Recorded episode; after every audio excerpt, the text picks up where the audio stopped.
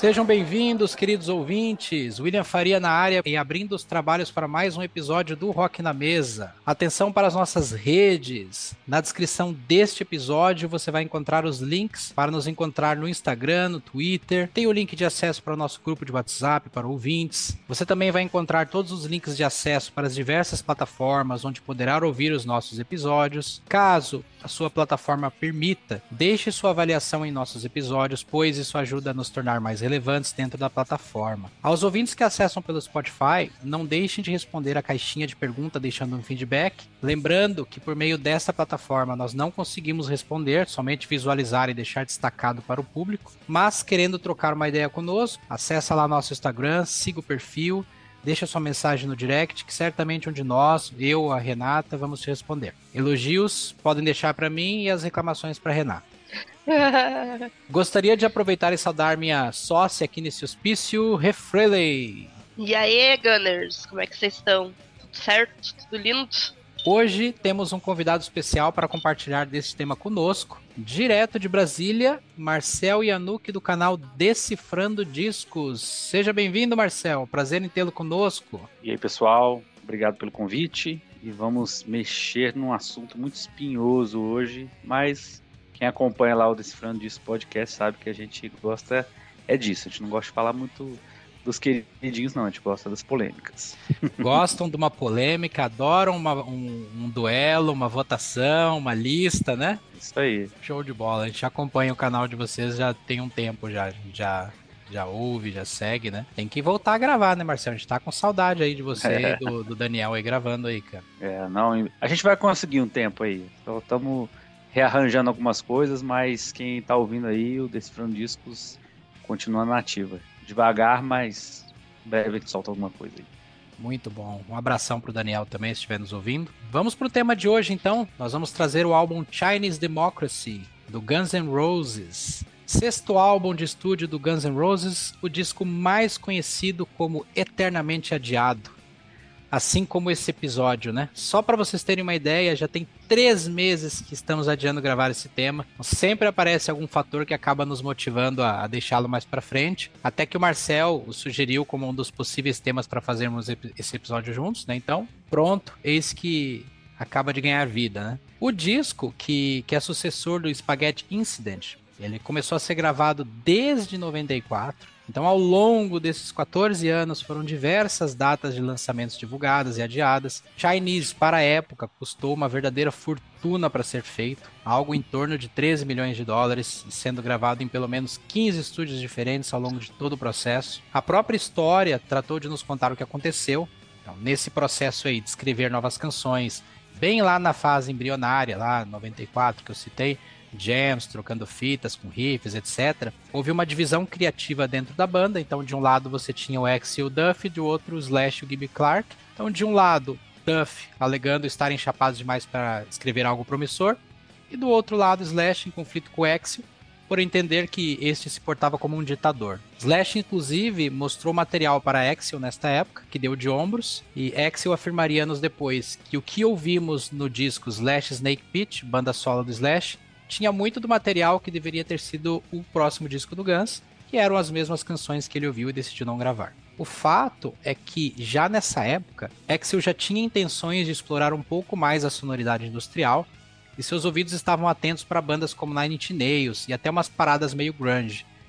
E a partir dali então, iniciaram as mudanças na formação da banda. A lista de músicos envolvidos ao longo desses anos todos, até o lançamento do álbum, é enorme, de fazer inveja até mesmo ao Black Sabbath nos anos 80. Nem mesmo Dave Mustaine viu tanta gente entrar na sua banda, o Megadeth. Tanta gente que precisaríamos pelo menos uns 30 minutos desse podcast para explicar quem entrou, quem saiu. Então a gente vai tentar revelar mais esses detalhes ao longo do faixa faixa, que acredito que é mais fácil, né? Mas, como a gente sempre faz aqui quando a gente tem um tema, e principalmente quando esse tema é sugerido pelo convidado, eu gostaria de te perguntar, Marcel, é, e explorar um pouquinho dessa sua relação com a música do Guns, em especial o Chinese Democracy. Bom, para tentar ser resumido, né, senão para não estender muito, assim, o Guns foi uma das primeiras bandas, assim, eu sou mais velho que vocês aí, acredito, né?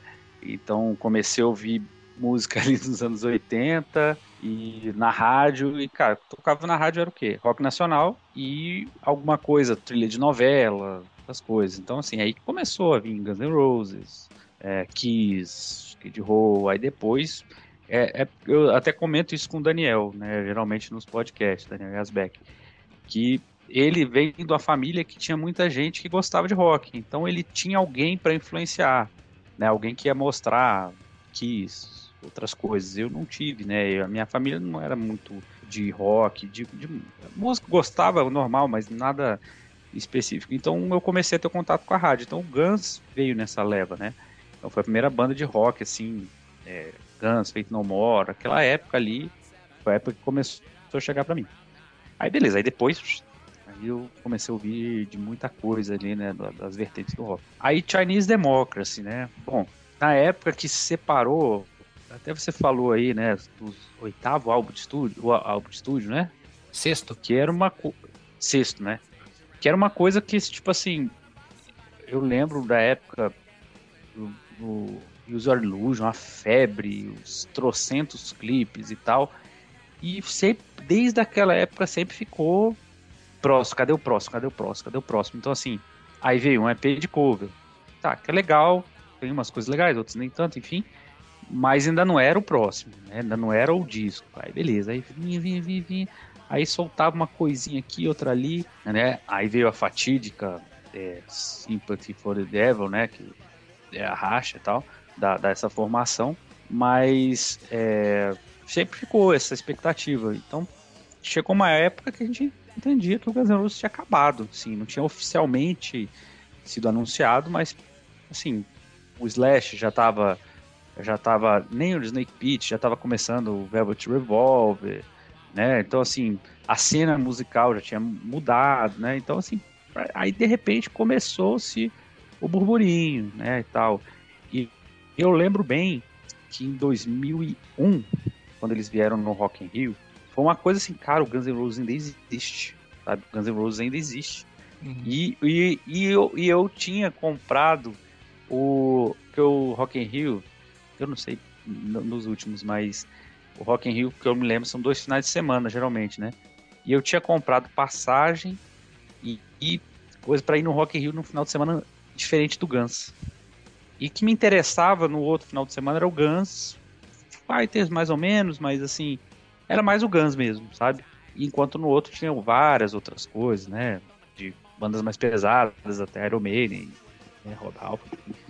Então, assim, foi uma dor no coração que eu não fui porque ah, existem limitações financeiras para as vidas das pessoas. Então, assim, então acompanhei, tipo, aquele show, né? Aquele show foi um negócio assim, pô, apesar de hoje em dia não achar ele tão bom, mas na época foi um impacto grande.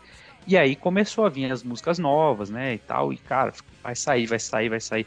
Acho que antes tinha saído aquele Oh My God, né, no... no, no End of Days, no, no filme, filme do Schwarzenegger, né? Isso, né? no filme do Schwarzenegger, que é uma música bem estranha, bem, né, e aí veio aquele show, todo esquisito também, um show que tinha umas horas que tava legal, umas horas que derrapava e tal. Mas, cara, era o Axel ali que a gente achava, não sabia nem se estava vivo. Né? Tipo, foi um negócio. E aí, a partir dali, começou a expectativa. E aí era só notícia, vai, volta. E Mr. Pepe falando que ia dar refrigerante para todo mundo nos Estados Unidos se o Chinese Democracy fosse lançado e tal, tal, mas então ficou aquela enrolação. E aí Cara, foi na época, assim. Aí eu vou dar minha opinião sobre o disco no faixa faixa, né? Sobre as músicas. Mas aí falando do contexto geral, assim, o público em geral, né? A crítica e tal, começou a falar assim, cara, esperou tanto tempo para entregar esse disco, sabe? Começou assim, o pessoal assim achar assim, pô, não era tudo isso.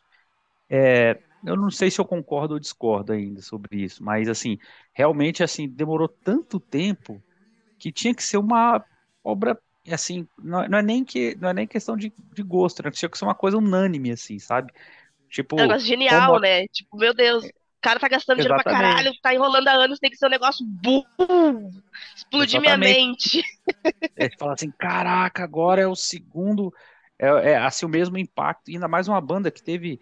É, tem gente que gosta, tem gente que não gosta do Guns N' Roses, mas ninguém nega que o Appetite for Destruction é um dos maiores discos de estreia de banda de todos os tempos. Entendeu? Como não é o único, mas assim, é um assim, até quem não gosta fala, não, mas esse disco aqui na época que saiu mudou o mundo, mudou a, as bandas glam começaram a usar couro, né? O mudou assim a né, o pessoal fala muito do grunge quanto ao glam rock assim, mas quando o Guns N' Roses chegou já foi um primeiro baque ali, já mudou ali o o, o, o, cabelo já começou a cair da galera, sabe? O pessoal começou a, tipo assim, a ter essa atitude mais motoqueiro tal, essa coisa assim, sabe? Começou a ser menos glam e tal. Então, assim, foi um impacto muito grande. Então, ficou criando uma expectativa que fosse outro. Cara, vai chegar um outro, arrasa quarteirão aqui. E não chegou. Em termos de impacto, o Chinese Democracy não foi, é, não teve esse impacto. Aí, de qualidade, a gente conversa no, quando a gente falar das músicas. E tu, Refrede, que, qual, qual, qual, a tua opinião do, assim, no geral, Chinese? Que impacto que ele teve na tua vida quando você ouviu pela primeira vez? Cara, eu já tava muito fã de Guns, eu já tava assim. Desculpa, convidado, mas eu, eu, eu tava D4 pelo Axel. Então, assim, o que ele lançasse pra mim. Ele podia lançar um, um, um álbum de arroto. Eu ia, meu Deus, que homem maravilhoso, como ele canta, como ele é um gênio. Hoje, obviamente, eu ouvindo disso, com mais cuidado, com mais calma, talvez mais maturidade, eu reconheço, assim, que ele tenha alguns pontos fracos. E, de fato, eu entendo muito para quem era fã na época de esperar essa coisa mais impactante, sabe? Mais fervorosa, porque era prometido mundos e fundos, né? Então, não, isso não é que ele seja ruim, mas é que poderia ser muito melhor do que de fato foi, ainda mais porque o Axel estava usando a demora desse disco, o argumento da demora desse disco era o Axel é super perfeccionista, ele quer entregar uma coisa perfeita, maravilhosa, então a gente esperava isso. Uma coisa perfeita, uma coisa maravilhosa, uma coisa, meu Deus, esse homem está me prometendo casar comigo e ser feliz para sempre, eu quero isso. No entanto, então foi bem assim que a coisa funcionou, né? Então, mas eu tenho uma boa relação com esse disco, eu gosto dele. Citou o Rock in Rio de 2001, aquilo, aquele show é uma loucura, porque o, o Axel estava sumido da mídia, né? Ele teve um, um, sumiço legal da mídia, aonde ele só. Mas assim, a gente, eu não tô falando de sumido da mídia de ah, ele apareceu uma vez ou que outra, não.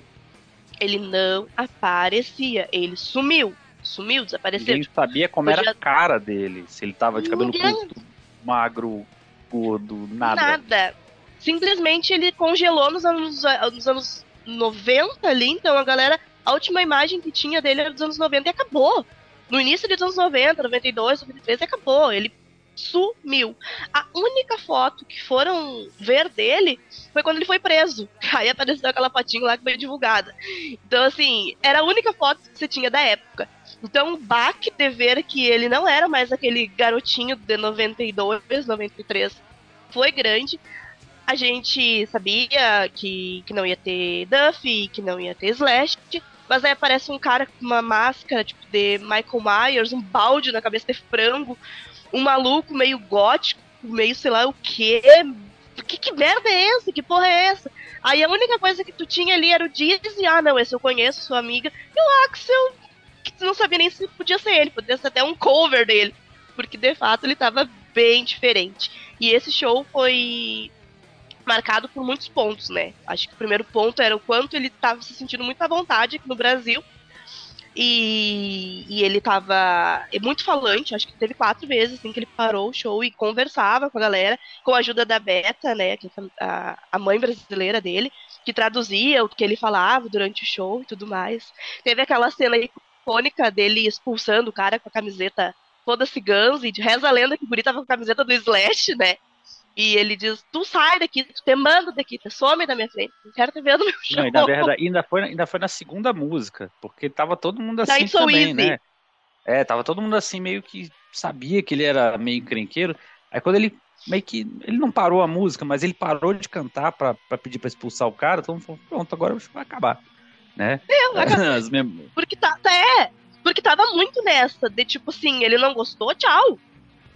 A bipolaridade dele tava se muito alta. O nível dele de, de inconsistência, o Axel sempre foi um homem muito inconsistente.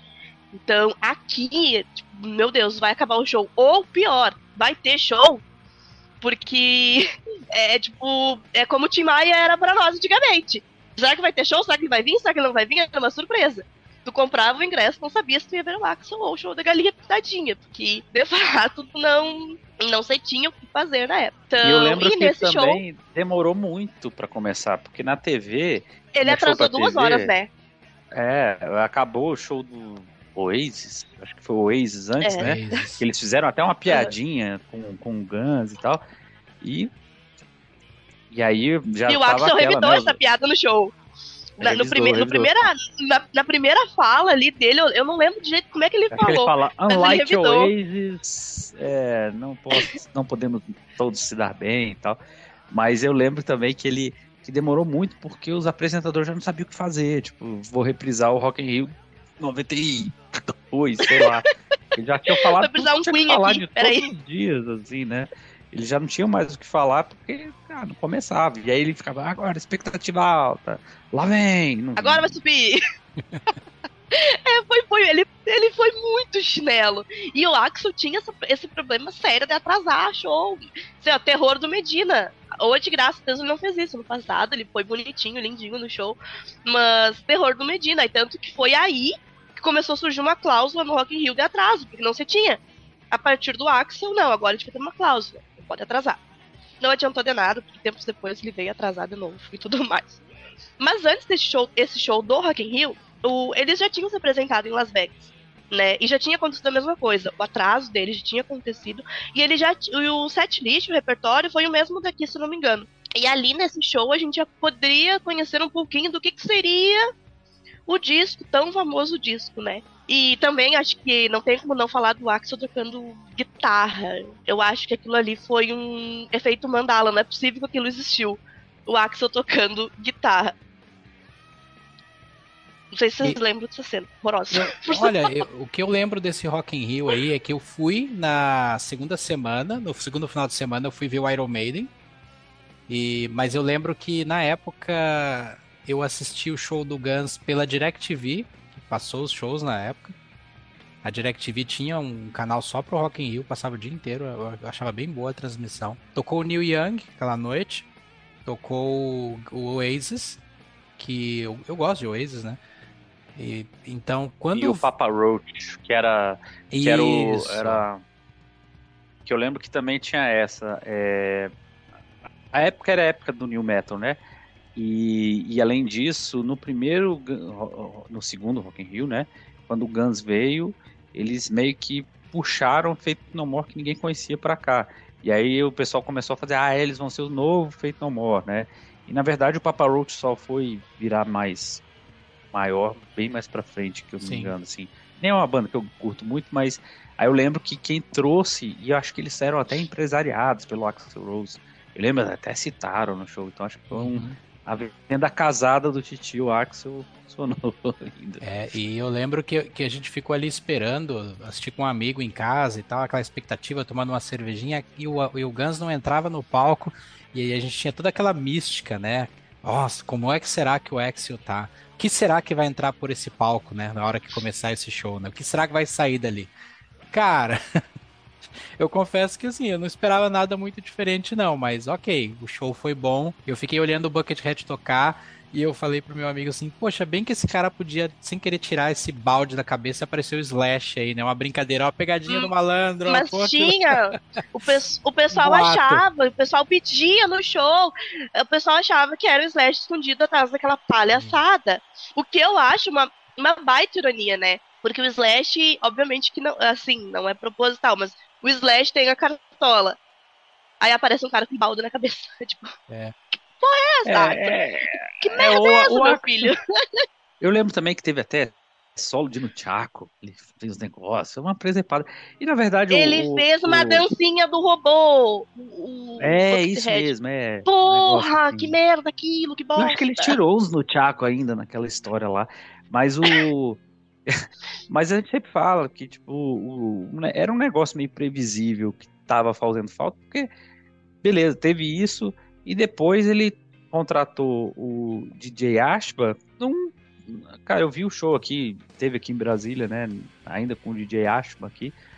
Cara, era no palco ele era o Slash, assim, em termos de performance. Eu não sei se foi partiu do dele ou, ou do Axel ali, mas até tipo assim, as, os trejeitos. Então, assim, tanto que no, no retorno realmente não fazia sentido ele continuar ali, porque ele estava muito parecido, assim, né, no palco com o, o, o, Slash, assim, em termos de performance, assim, sabe? Os solos, do jeito ali, tá? E é engraçado, até tem uma história engraçada quanto esse show do, do é, dessa época aqui, aqui em Brasília, que um amigo meu saiu numa noite anterior, numa balada técnica, alguma coisa, e apareceu o DJ Ashpa e o. aquele outro tecladista, assim, seu Dizzy, esqueci o nome dele. O é... Chris? Não, não era o Chris na época, né? Não, eu acho que era. Acho que era. Era o Chris? Chris é. é. Então, eles estavam na balada e ele falou, cara. É, e ele falou, cara, só eu reconheci eles. Ninguém mais sabia quem eles eram, porque, tipo, a balada ali, luz meio coisa, todo mundo meio, tipo assim, maquiado e tal. Então não era. Eles passaram totalmente ilesos, assim, na, na balada. Podiam né? transitar tranquilamente, né? Tranquilamente. Exatamente. Vale lembrar também na época a expectativa que a gente tinha em torno desse álbum, né, em meio à demora, eu lembro que em paralelo à, à demora do, do Axel, por outro lado, o Slash estava bem ativo com o Velvet Revolver, né? Tocava bastante. É, eu lembro que começou a pipocar uns vídeos na, na internet, época de escada ainda, né? A banda larga era para poucos, mas a gente conseguia assistir esses vídeos. Então, o Velvet Revolver soltava muito vídeo ao vivo, tocando as próprias músicas do Guns. Scott Weiland lá, até, até um show que eles fizeram lá com ele, fantasiado de Axel Rose, né? Não sei se vocês lembram uhum, disso. No Halloween, eu lembro. Isso. Disso. E eu acho que, acho que e o Slash de Buckethead. Isso, exatamente. É. Tem até uma camiseta debochada. Eu, eu não uso ela é. porque ela. Eu, eu manchei ela de. É, não sei se em Brasília fala que boa, Alvex água sanitária, é, pra quem não, que não é aqui do, do estado, é que boa. Ah, eu peguei, eu manchei ela. Aí, infelizmente, ela não tem mais como usá-la. Mas eu acho muito arriada. Muito, muito zoeira essa, essa camiseta. E o Slash fazer essa piada. Que é muito massa. Agora, sabe qual é uma coisa que eu acho que. É, só, só um, um comentário aqui, né? É, como é que são as, a, o, o tempo, né? A, a, acho que o, o, álbum ele começou, foi, foram quantos anos? Vocês sabem de cabeça? Ele demorou? Assim, desde, desde que ele começou a ser. Desde que ele foi anunciado até. É que o período embrionário dele é 94, que eles começaram a se é. movimentar para começar a querer, compor coisas, né? É. Foi 2008, né? Isso. É, foi 12 anos. É, é. Mas é porque era uma época que as bandas elas não deix... não ficavam tipo três anos sem lançar disco, não ficavam. Então por isso que foi muito, né, tipo, e até porque também não só eles não ficavam três anos sem lançar, mas também foi anunciado o nome Chinese Democracy é, muito antes. Na época do Rock in Rio já tinha a música Chinese Democracy e já sabia-se que era já sabia-se que era a música que era o título do, do disco. Então, é, mas hoje em dia você vê, sei lá, o Metallica, Metallica ficou 200 anos sem lançar um disco, não, não gerou essa essa celeuma assim coisa. Eu acho que o, o a, a, volta do Guns foi um negócio assim muito impactante porque ninguém esperava que eles voltassem, tipo assim, depois de 94, 95, 96, ninguém mais sabia deles. Do, do Axel, enfim. É, aí começou o Velvet Revolve, beleza, mas ninguém achava que o Axel estava numa caverna, sei lá. E aí, quando ele apareceu de novo, começou a criar expectativa e o negócio. Aí começou a achar que vai sair, vai sair semana que vem, aí vaza música nos torrents da vida, na época eu nem lembro mais o nome, Mule, sei lá, né? É, então, assim, começou... Blogueiros a... foram processados na época por conta disso. Exatamente. Então teve, teve toda essa... É, até mostra realmente como a Miodei e o Guns tem essa, esse poder ainda de puxar a mídia, né? Tipo, de puxar a mídia positiva ou negativa, né? Não tem jeito. O Guns tem uma qualidade, qualidade para uns, defeito para outros, não sei, mas eu vejo que é uma qualidade. Eles não conseguem ficar indiferentes. O fato é que as pessoas não conseguem ignorar o Guns N' Roses, essa é a grande verdade.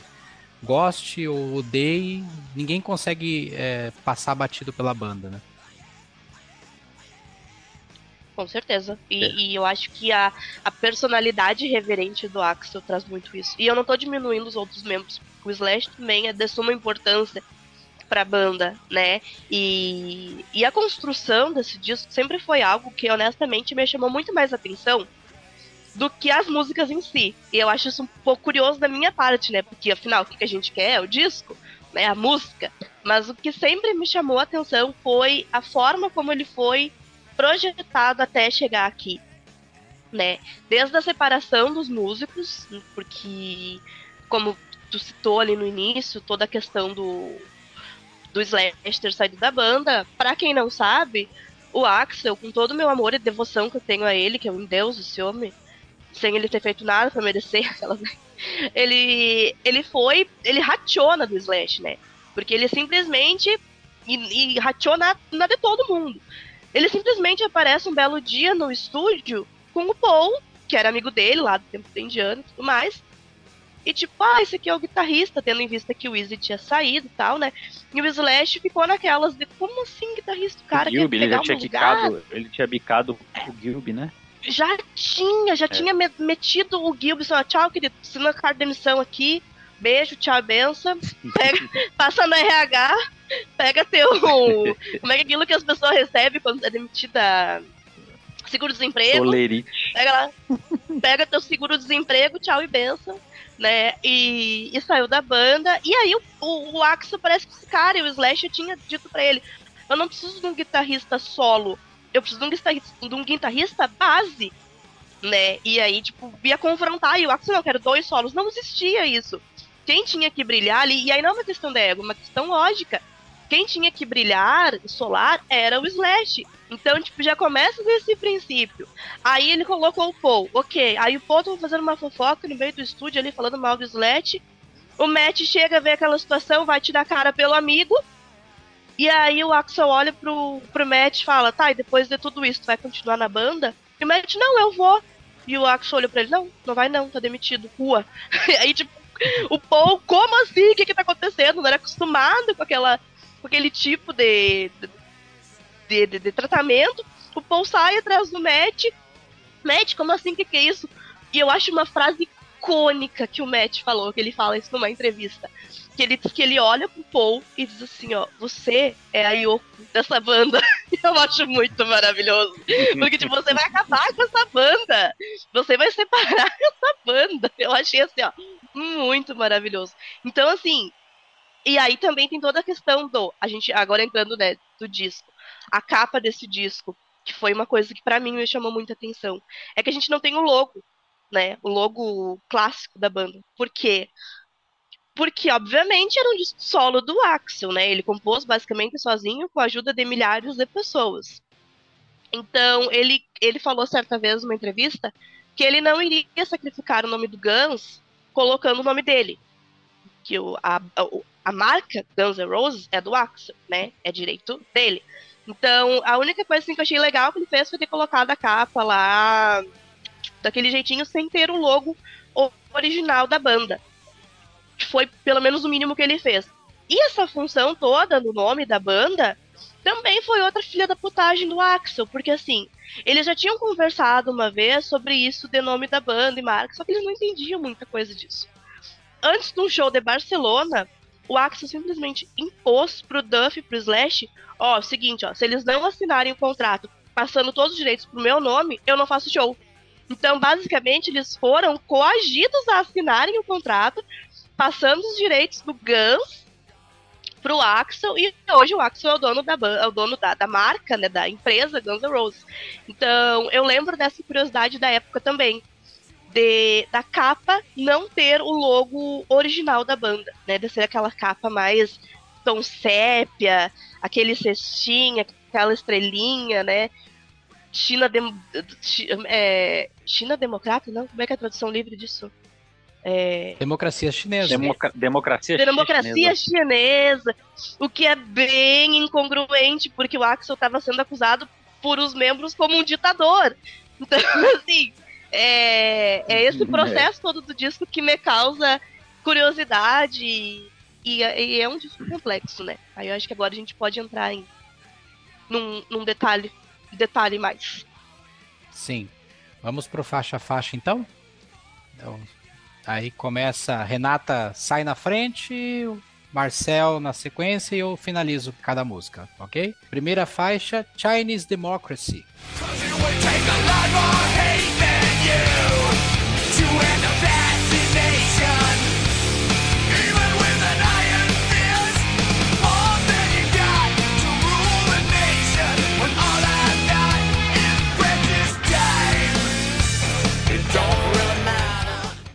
Música que é uma baita pedrada.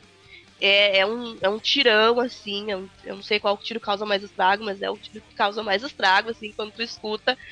Porque ela começa numa coisa assim, o que, que tá acontecendo? É um barulhinho, são vozes baixinhas, e quando vê, bum, ela explode. E aí vem a voz do Axel rasgando junto com a guitarra, que aquilo eu acho fantástico, que é uma coisa que o Axel faz extremamente bem. Então, é uma música que foi feita para estádio, uma música que foi feita para cantarem junto, para ser gritada junto com ele.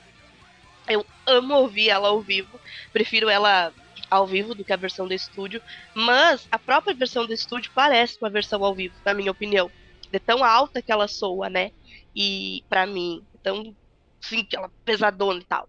E aí, para uma faixa de abertura que leva o nome do disco, eu acho uma baita música, uma boa referência para apresentar o disco. Bom, eu lembro, eu gosto dela, assim, eu acho, o, o é, foi uma, soou a primeira vez que eu vi, a tentativa de So Easy parte 2, assim, né, a música mais grave, mais rockão mais direto e tal, mas foi muito boa.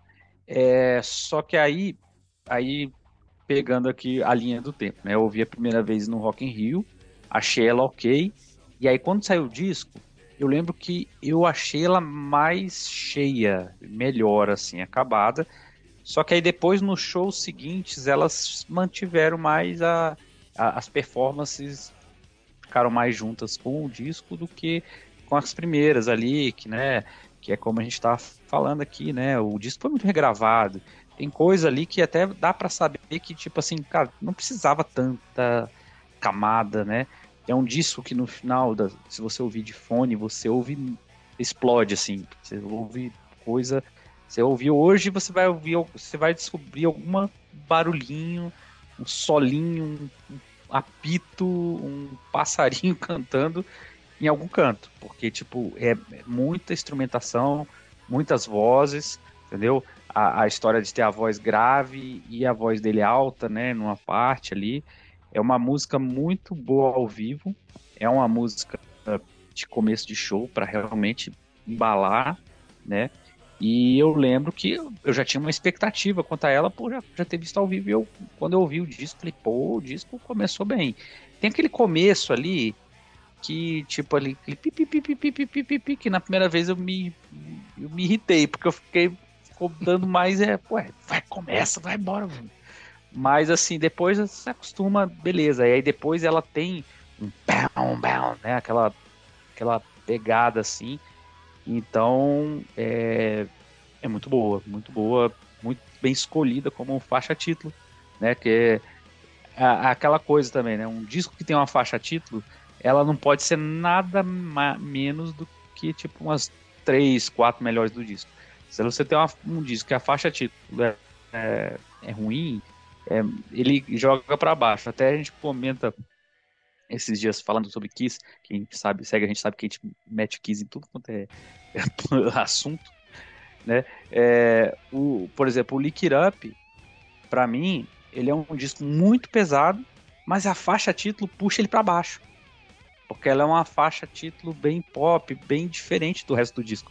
Então, assim, a faixa título, o disco que tem faixa título, dita um pouco o o, o, a cara do disco, entendeu? Então, se, o Chinese, se a música Chinese Democracy fosse uma música que não pegasse, eu acho que o resultado ia ser mais crítico ainda, sabe? Mas eu acho que ela cumpriu bem o papel. É, pegando até um gancho no que você falou, Marcel, eu acho que o Chinese Democracy ele é um álbum que pede um bom fone de ouvido para você ouvir, porque ele realmente ele é rico em detalhes. Sobre essa música, Chinese Democracy, ela tem uma introdução que ela deixa ali no ar uma expectativa do que está por vir. Tem ali umas vozes de fundo, sons de tambores, aí dá espaço para um riff de guitarra com uma sonoridade bem industrial. E eu acredito que essa música aí, ela funcionou muito bem como abertura dos shows à época. É um Guns N' Roses moderno, um som com vários detalhes no trabalho de guitarra, né, que você nota aí ao longo dos 4 minutos e 43 segundos de duração. Tem uma pegada bem interessante, mescla peso com andamento bem interessantes. Segunda faixa, Shackles Revenge.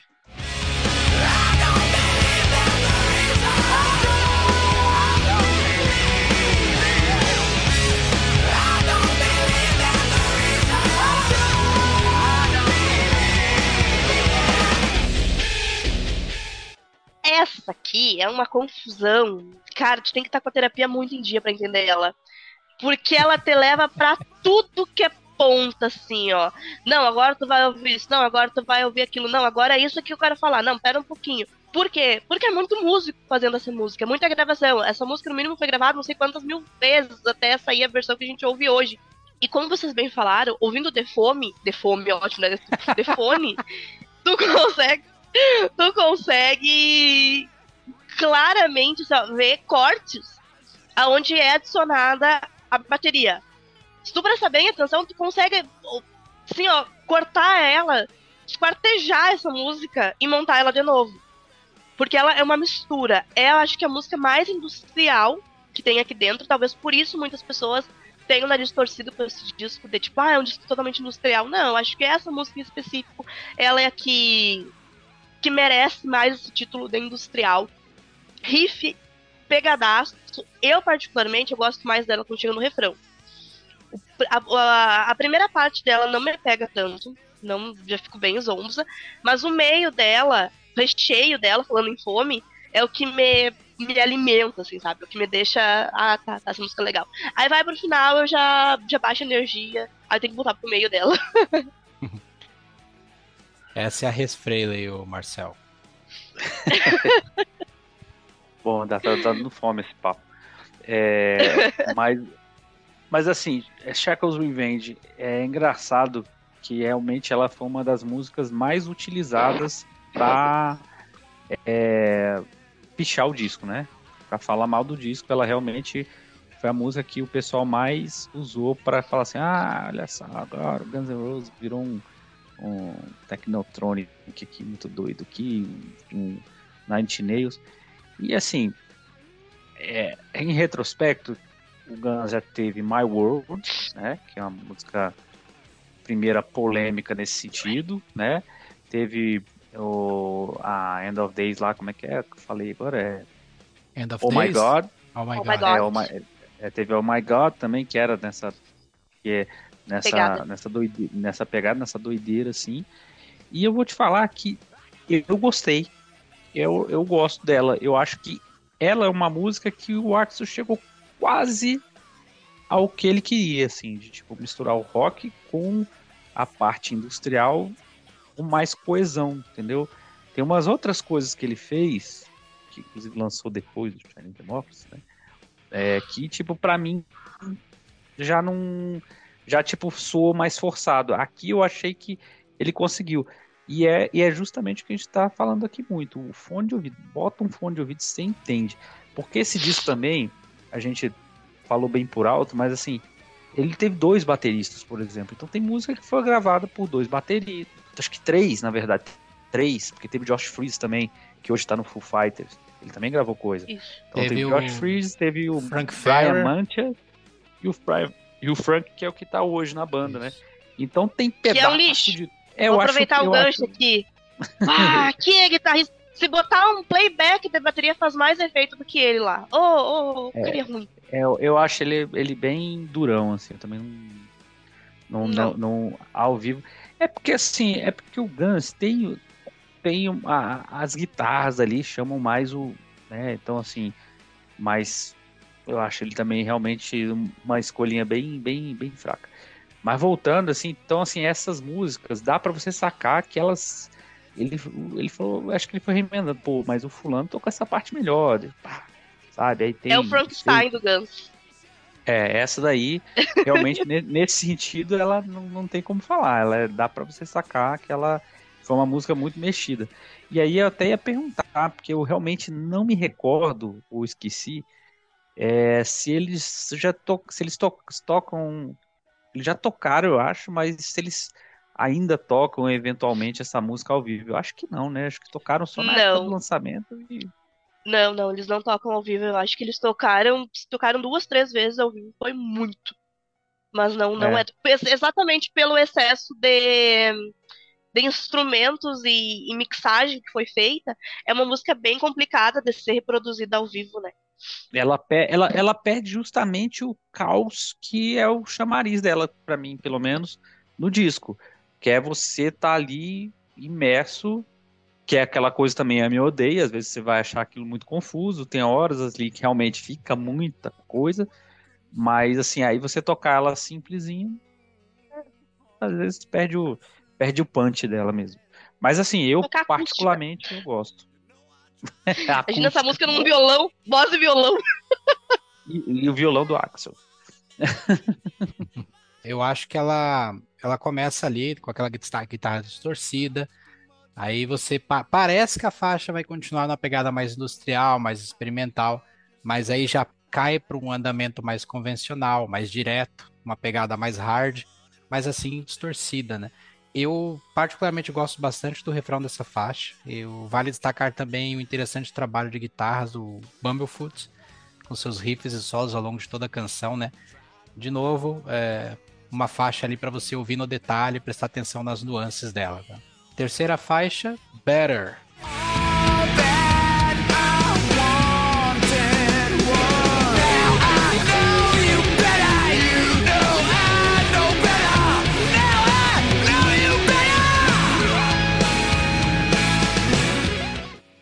Hard rockzinho bom, só que faltou aquele, né, swinguinho oitentista ali, acho que se metesse um laquezinho no Axel, sairia um um hard raiz. Mas acho que nem cabelo ele tinha nessa época pra, pra meter. Não, ele tava, ele tava com cabelo comprido, né? É, teve fase da trancinha também, né? Não, nada a ver, mas é que, é que como ele teve muitas fases de cabelo nesse período do disco, é, é engraçado. Mas é uma música que eu sou bem apaixonada. Acho que tá no meu top 3 de música favorita desse disco. Porque até esse momento, o disco ainda tá sendo ok, sabe? Tem, tem aquela pegadinha da, da, da, segunda música que eu não achei tão boa, mas Better, assim, nossa. E ela ao vivo, dez vezes melhor do que da versão do estúdio. É uma música que eu sou bem apaixonada e mostra muito o lado do Axel, né, a letra. E, tipo, ele fala ali quanto que ele tá tentando melhorar, ser melhor, uma pessoa boa e tudo mais. E de fato ele mudou, né? Agora faz sentido ele cantar essa música, porque agora até ele bota até copinha nos cantos pra cuspir, ele não, não, não faz mais aquele aquele sordeio, aquela porquice no palco. Aquela catarrada. Bom, Better. É, eu gosto dela. Realmente ela foi, ela foi uma das músicas de trabalho sem trabalho, que foi outra coisa muito confusa nesse disco. Porque demorou tanto a sair, tanto a sair. Aí depois, logo que saiu, tá, mas e o primeiro clipe? Sabe? Ficou aquele. Aí não teve, depois saiu meio que extraoficial, enfim, sabe? Foi a música meio que de trabalho, mas é, eu acho que foi muito mal trabalhada assim em termos comerciais mesmo, não em termos musicais. É uma música que eu acho bem legal, acho ela muito bem feita. Vou mentir não que aquele, aquela bateria eletrônica no comecinho, é, sabe aquele sabe quando ele começa a cantar, é, hum, ficou parecendo meio que assim, sabe, meio forçado para mim, porque ela é uma baita música de rock, assim, como você falou, né? Tipo, um, ela, ela, é, um, é uma música, é um rock ali, só que aquele comecinho ali para meio que, tipo assim, parece que é uma forçada de modernização. Pô, Stanley também faz isso no Lift to Win, em umas músicas, entendeu? Aquilo ali. Mas a gente acaba passando um pano porque a música é, é bem legal mesmo, né? E ao vivo inventaram aquele uma, uma introdução ali com slash, né? Com um, uma coisa ali para dizer que adaptaram e tal. Mas, mas a música, basicamente, a, o que interessa da música continua a mesma. E É, e é isso que eu falei. Eu acho que é uma música legal de single. Eu não escolheria a primeira, o, o single principal do disco. Quando chegar o, a, a, eu vou falar. Mas é uma baita música para divulgar assim. Eu acho só que realmente tinha que ter tido, cara, um disco como esse, com expectativa dessa, tinha que ter saído o pacote completo de uma vez. O disco, um clipe, um, né, alguma coisa assim para para realmente coisa. E parece que o, ele continuou na mesma hum, né, na mesma patinação assim, ele não ainda demorou, aí saiu, como eu falei, né, clipe que não era clipe, que era extraoficial, enfim. Acho que poderia ser melhor trabalhada. E só uma coisa que, aproveitando o gancho que você falou de, do better dele, né, dele querer ser uma pessoa melhor, é, e é uma coisa que eu, é porque eu não, não tive oportunidade de falar em nenhum um episódio, coisa que discutido sobre ele, e eu acho que é relevante. Cara, como o Axel melhorou num período, depois ele deu uma pioradinha de novo, na época que ele cantou no ACDC. Cara, Sim. aquilo ali aquilo ali foi um murro na cara de todo mundo que odeia o Axel. Porque até eu que gosto, quando falaram que, tipo assim, cara, o Axel vai ser o vocalista do ICDC, eu falei, não, gente, mas o Axel tá cantando igual um, um pipipipipi, vai cantar o ICDC, não dá. Vai... E quando ele apareceu, ele cantou melhor do que ele cantava nos anos 80, 90. Ele, ele, ele quando ele se pagou, ele falou assim, cara, Aqui eu não posso pagar de diva. Essa banda não é minha. Essa banda é do Angus.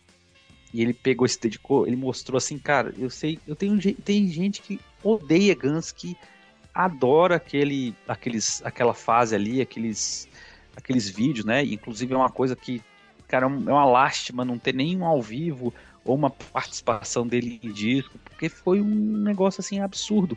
E naquela época, até quando ele voltou a cantar com o Guns, também ele estava cantando demais, depois ele deu uma piorada de novo. Mas assim, então deu para ver que falei, cara, se esse, esse cara, além de ser um, um grande compositor, quando ele quer, ele faz. Se ele quiser, ele faz, né? Até eu ia dizer, a fase que ele tá cantando assim, voando pra mim, é que eu não vou lembrar o ano porque eu sou ruim de data. Mas é, eu vou dar a aparência dele pra ver se vocês me ajudam a lembrar a data. É, quando ele tá aparecendo com o Leôncio, aquele do pica-pau, sabe? Que ele tá com o bigodinho assim. Cara, ele tá voando, voando. Velho tá cantando pra um cacete, assim, ó. Ele tá super ok. Tá, não tá com aquela voz, fica, ah, olha pra mim, é. mas também não tá com a voz assim, olha como eu sou um monstro, bicho papão. Ele conseguiu, assim, alinhar a voz dele, porra, total. Eu concordo plenamente contigo. Eu que não gosto de é. CDC, adorei esse CDC com ele. foi o único período que eu gostei de CDC, foi com o Axel. e ele, e, e, ele, ele tava numa fase que ele, tipo assim, os, e, o Axel depende muito do drive, desde sempre, né? Do, do, ah, do, do, daquela voz, né? Rasgada, como diz no popular. E só que ele tava numa fase que na terceira música ele já tava cantando assim, igual eu tô falando. Better, better, better. Sabe? Ele já tinha perdido tudo, sabe? Ah, ele já tava assim. Eu adoro. Tem uma parte que faz assim, do show, que faz assim. Parece que tá cantando, uma... tá juntando todo o ar que tem ali, ele começa. Acho muito é, massa. Mas assim, é, e aí eu achava que você falava, eu já achava que era uma limitação física mesmo. Falei, cara, o cara é idade, é cigarro, é droga, é o que? Caramba, quatro, eu acho que ele nunca mais vai ter. Quando ele chegou no ACDC e destruiu tudo, eu falei, pô, Titi, tu tá. Quando tu quer, tu faz. É, e na verdade ali ele teve que jogar nas regras de outra casa, né? Então, assim, é, e, é o ACDC tem um puta nome, um público fiel. Então, assim, ele não ia dar a cara dele a, a bater assim, ainda se queimar. Eu acho que se ele tivesse ido pro ACDC com a mesma postura do Guns de outrora, eu acho que ele teria se queimado muito ali. Então eu acho que ele foi com essa mentalidade de, de não só contribuir, mas também acho que ele acho que ele pôde é, ver também um outro lado de como é que funciona, né? É, como é que é trabalhar com uma banda regrada, uma banda profissional, vamos assim, não que o Guns N' Roses não seja profissional, mas um, um, profissionalismo, uma coisa que leva mais a sério, assim, essa questão do, do respeito ao público, da pontualidade, de estar tá no. Que cantar certinho, né?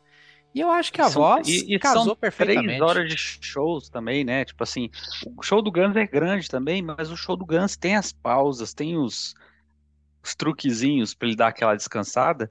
E o show do ACDC não, o show do ACDC é quase que direto, tem um solinho do Angus Young num pedacinho, mas é bem pouco, né? Então assim, se ele não se É. preparasse, ele ia, ele ia, ele ia ser, ele ia ser uma chacota, entendeu? Não ia ser, não ia, não ia ficar bonito pra ele, mas ele pegou e realmente arrebentou.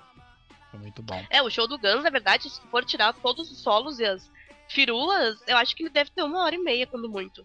Porque só Rocket Queen, que é uma das minhas músicas favoritas do Guns, ela acho que é uma música de 8 minutos. Mas ela vira 15 minutos, porque o Slash Metal mete um solo infinito. Só Coma, Coma tem 10 minutos e pouco. Ao vivo, ela tem 15 minutos, porque o solo dela, assim, ó, até mesmo pro fã, dá pra gente descansar, tomar uma água do banheiro, dar oi pro amiguinho. Ô, tudo bem? Como é que tá aí no fundo? Tudo certo? Tô ótima aqui na frente vendo o show. É, tipo, é, dá muito tempo. Hum. O, o show do Guns tem, tem esse truque mesmo. E a gente até esqueceu da Better aqui. Acontece. Então não é tão better assim. Deixa eu dar a minha opinião sobre ela, então, pra gente seguir, né? Eu acho que a Better, se vamos falar de fugir um pouco do padrão da sonoridade clássica do Guns N' Roses, essa faixa aqui carrega a bandeira com categoria, meu amigo. Acho que o Exo estava bem assessorado na composição pelo guitarrista Robin Fink, que eh, criou alguns riffs bem interessantes para a música, né? principalmente no refrão. Tem um belo solo por volta dos 13, 40 de música. Alguns momentos essa faixa flerta com uma sonoridade lá Nine Inch Nails. E particularmente eu não achei uma faixa ruim, longe disso, mas diferente. Mantém, acho que ela, como terceira faixa ali, ela mantém bem a atmosfera do álbum, né, que, que ele propõe. A quarta faixa então, Street of Dreams.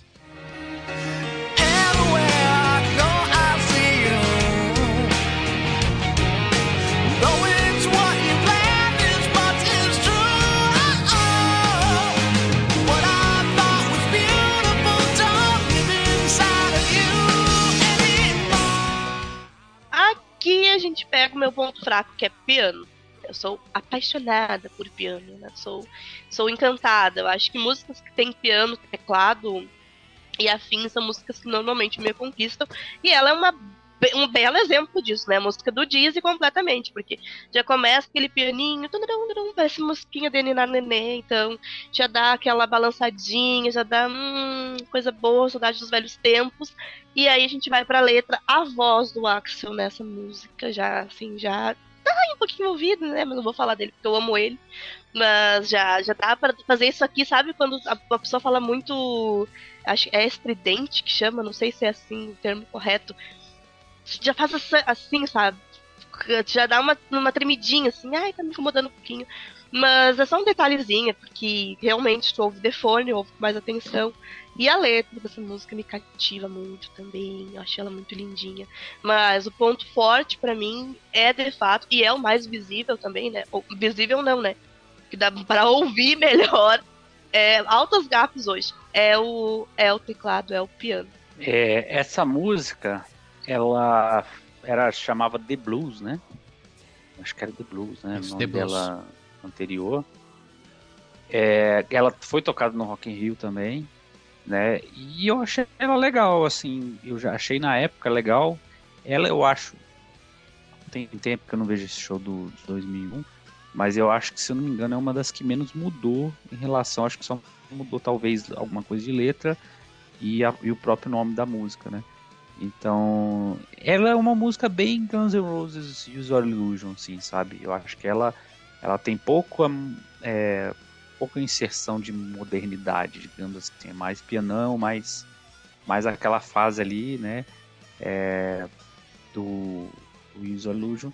E até eu também admito uma coisa, que ela se beneficiou, pra mim, de não ter sido tão explorada. Porque acaba, a, a- eu, eu, eu gosto de música de piano, acho legal também.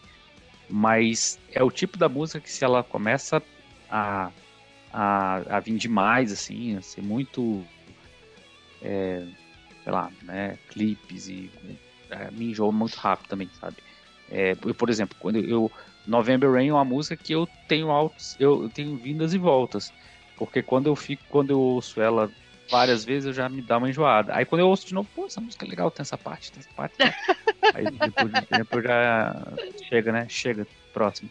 Sabe? Então assim, então ela é uma música que para mim encaixa legal porque eu, eu, eu, consigo ela em doses homeopáticas, eu gosto dela, acho bem construída e tal. Tem, tem umas partes bem bacanas. Eu, se não me engano, tem um solo de guitarra que é bem interessante. Tô tentando lembrar aqui. Mas enfim, é uma música ok desse disco aí, acho bem legal. Então, na minha humilde opinião, né, é, eu acho que o grande destaque são os solos, bem colocados e, como vocês mesmo pontuaram aí, o piano, né.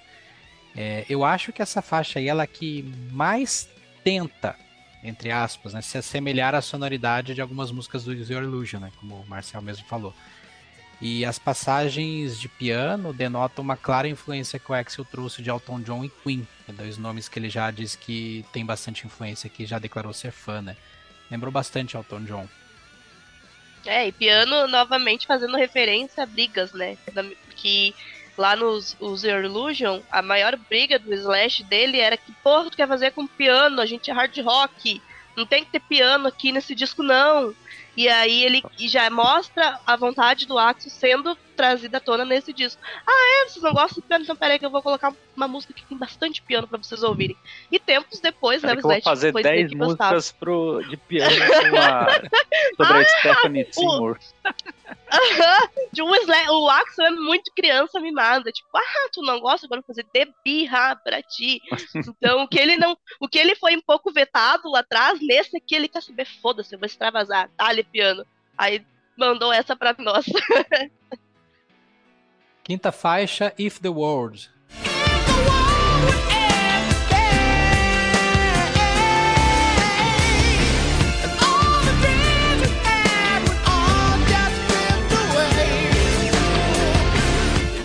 Aqui a gente vai ter o If the World, que é esse que me incomoda muito no Axel. Porra, não faço, a voz é linda. De repente ele não tava com a voz bônus que gravou essa música, ou das várias vezes que ele gravou essa música.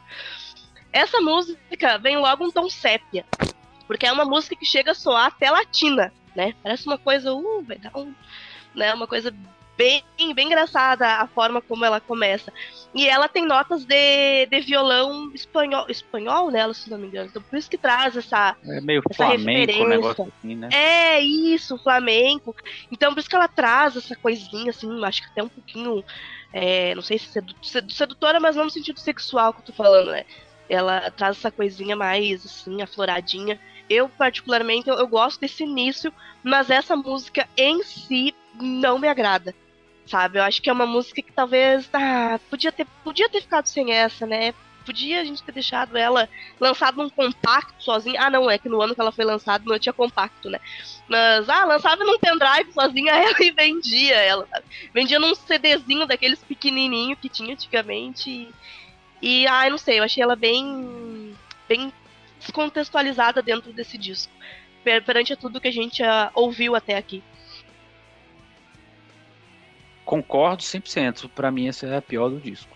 Sem, assim, eu acho que ela é assim, o disco né, tem as suas oscilações ali, melhores piores, mas assim, essa é a única que eu falo, cara, essa música eu pulo.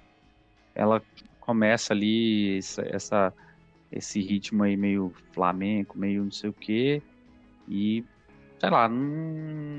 é, se você falar o nome das músicas do disco, eu vou lembrar de todas ou quase todas. Essa, essa me marcou, assim, lembrar de toda a estrutura que eu digo, né? De todas as partes. Uhum. Assim, tem algumas que eu ouço mais do que outras. Mas essa eu lembro que eu ouço começo e pulo, sabe? Porque ela realmente a voz não tá boa, é, essas é, eu não sou uma pessoa contra misturas, ele tentar coisas novas, não é isso. Mas eu acho que não foi bem feito, sabe? Ficou parecendo uma coisa. É, é quando você vai misturar um, um, ritmo que não é seu, assim, não é da sua música, né? Do rock, ou sei lá, de que. Com, com o rock tem que ser uma coisa orgânica, sabe? Tem que ser um negócio que faz sentido. Ali pareceu que foi meio sabe? Ele pegou. É, assim, o pouco que eu conheço de música flamenca é aquilo ali, é o clichê do clichê, né? Então ele pegou ali e botou, igual, sei lá, se ele quisesse botar um samba, ele ia botar um, sabe, uma coisa muito parecida com qualquer é, mais genérico, assim. Então, eu acho que essa daí eu pulo. É, sabe outra coisa que me marcou nessa música? Que desculpa, William, ter cortado essa tua vez, mas é só pra me deixar. Eu não aproveito a minha vez o suficiente, sabe? É que eu vou lembrando depois. A, a, a mistura de, de bateria, ela me incomoda.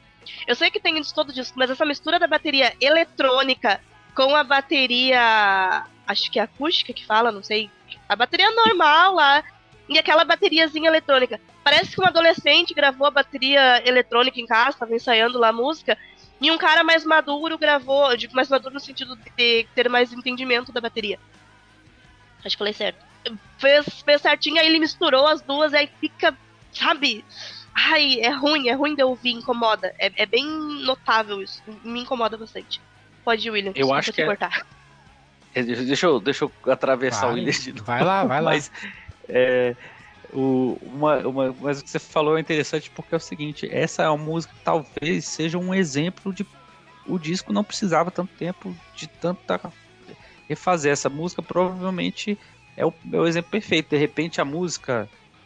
É, a ideia inicial da música não deveria ser ruim. Mas ela foi colocando tanta coisa, tanto copia, cola e hash, mexe, remexe. Cara, ela ficou para mim uma coisa muito indigesta, assim. Talvez seja a palavra mais, mais clara, assim. Ela é uma música que ou parece que quer ir para um monte de lugar e não vai para lugar nenhum. Assim.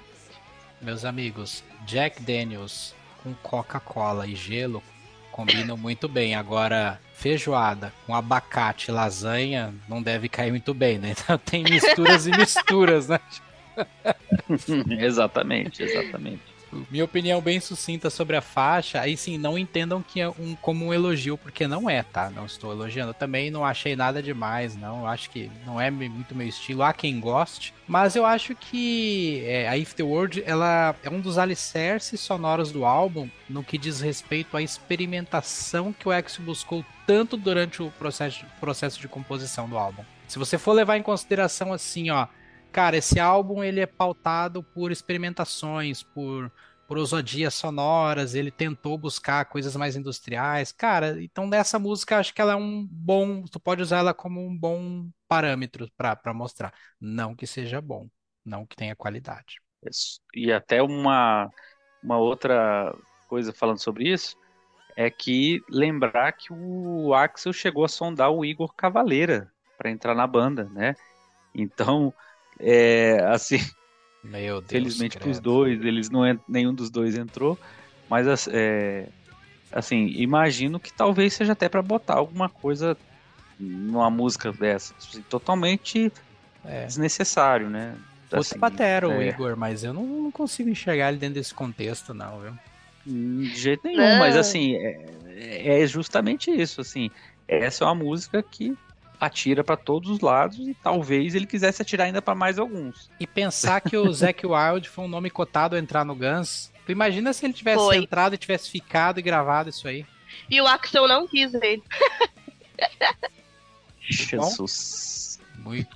Sim, é porque ele soava muito como o Judas Priest, né? E o Axel, não, tu não, volta lá pro teu Oz eu vou, vou seguir aqui com o meu, meu, meu galinheiro. Que o outro é. lá tinha até um galinheiro essa mistura aí dessa música foi indigesta, não foi legal, não. É pão com sardinha e leite, leite condensado, credo. Sexta faixa, There Was a Time.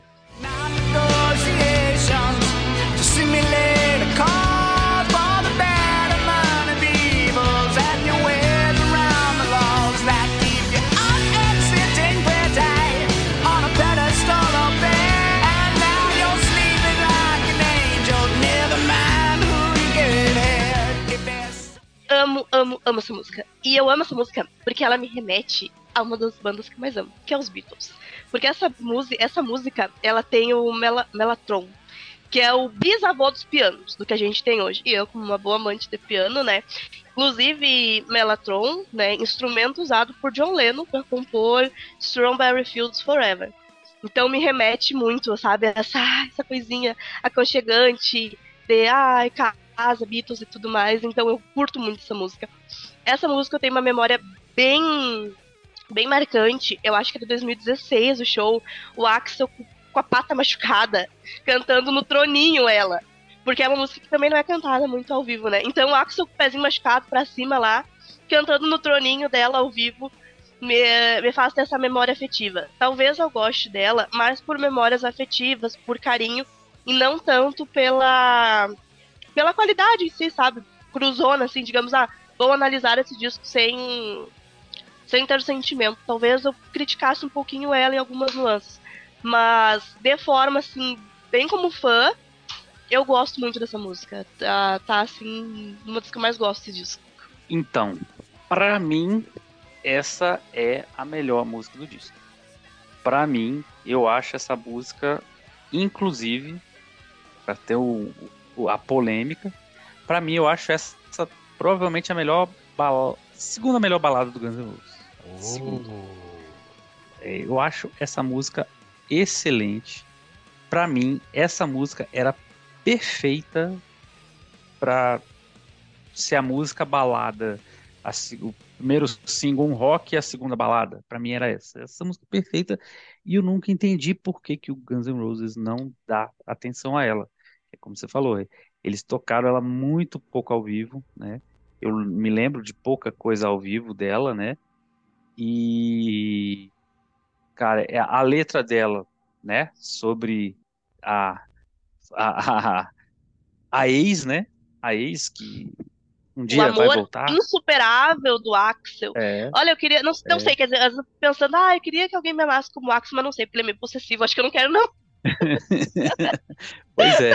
Então, assim, a letra é bem, bem, bem, bem Guns N' Roses, assim, eu acho, aquela história de meio, sabe, é, é, um, é uma história de amor, mas ainda tem aquele lado é, sujo, assim, sabe, sujo que eu digo, não é, assim, que ele ainda coloca conotação sexual na história de, né, doesn't matter who you gave head, enfim. Então, assim, eu acho a música, cara, o solo dessa música eu acho muito bem construído, bem Guns N' Roses. Assim, eu acho essa música caberia no User Illusion, sabe? Assim, eu acho que ela, é, óbvio, tem uma coisinha outra aqui de produção que encaixa mais no, no Chinese Democracy, mas como música eu acho que ela é bem uma balada do Guns assim bem, bem construída e eu gosto muito. Sempre que eu vou colocar esse disco, não tem como não colocar essa música, ela sempre tá às vezes vou selecionar uma coisa ou outra ali do, do disco para ouvir, ela sempre sempre vem junto. É, também é disparada, é a minha preferida do álbum. Essa música ela pede atenção, ela tem que ser contemplada, ela é complexa, é cheia de nuances, sonoridades, detalhes, né? solos bem cativantes, orquestrações. Acho que ela é épica. Acho que eu defino ela assim, épica. Sabe, é, sabe qual música que ela me lembrou? Até fui procurar agora, porque eu sou péssima. Eu sou ruim de memória, gente. É a Don't, don't, don't Down Me. Down me. Eu não sei pronunciar também, eu sou péssima. Don't eu sou péssima em muitas coisas. Don't Down Me. A letra dela me remete muito à história da, dessa e até a construção sonora também me remete muito, porque é, a, essa música do User Illusion, ela começa agitadinha, vai pro meio, ela dá aquela, aquela freada e vem com uma baladinha, assim, sabe? E aí depois ela volta. E essa música também, ela me remete muito a isso. Então, concordo plenamente contigo. Eu tirava My World lá e tacava ela essa, tava disso perfeito. é, o solo perto do fim dela eu acho matador dessa música, um dos melhores solos do álbum. Se eu não me engano, ele foi para pelo. Esqueci, aquele cara que era do Nine Nails. Que depois eu vi em algum lugar, assim, falando sobre o disco.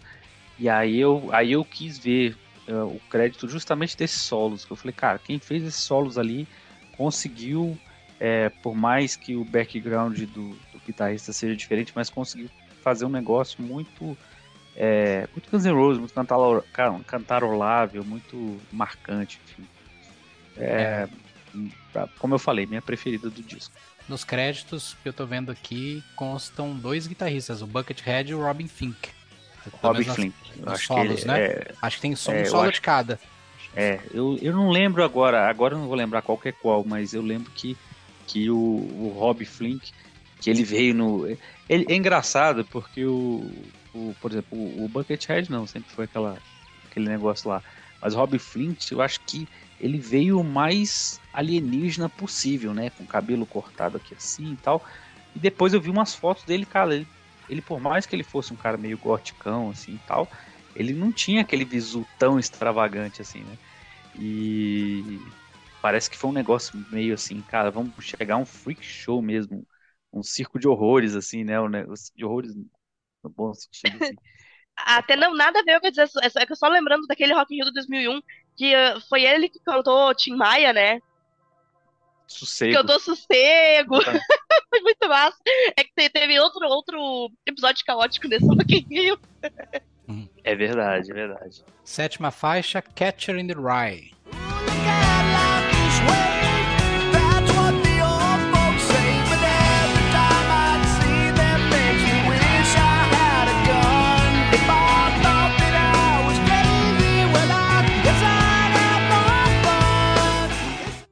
Acho que de todas, essa aqui é a mais suave. De tudo que a gente ouviu até agora. Não tô dizendo que ela é uma música leve, assim, suave. Não, é que de tudo que a gente ouviu até agora, de, de industrial e, e, várias camadas, eu acho que essa aqui é a mais suave, é a mais tranquila de todas, assim, bem, bem ok, bem de boa. Dá para ouvir sem querer pular, não causa nenhum tipo de sensação, de agonia. E tem uma curiosidade que diz que, diz que né, reza a lenda que o Brian May, do Queen, chegou a gravar a guitarra dessa música, porém na versão final ela não foi pro. Não ficou, né? Simplesmente, simplesmente algum gênio. Ah, quem é Brian May, né? Vamos colocar os nossos músicos maravilhosos que nós temos aqui. Sabemos quem, quem foi o gênio, né? Deixa quieto, dando, vamos dar nome aos bois.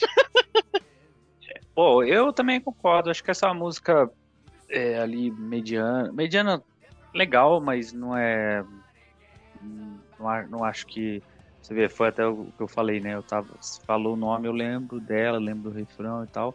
Mas é uma música que sempre me passou meio batido assim.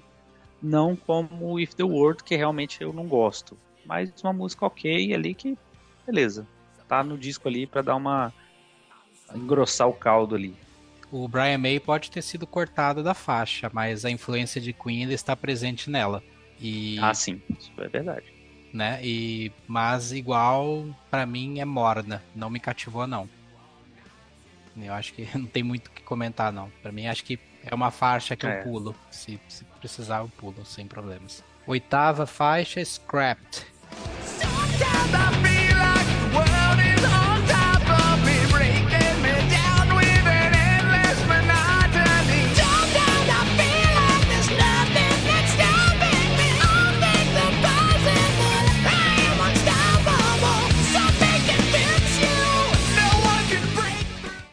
Aí a gente volta pra cebola, né?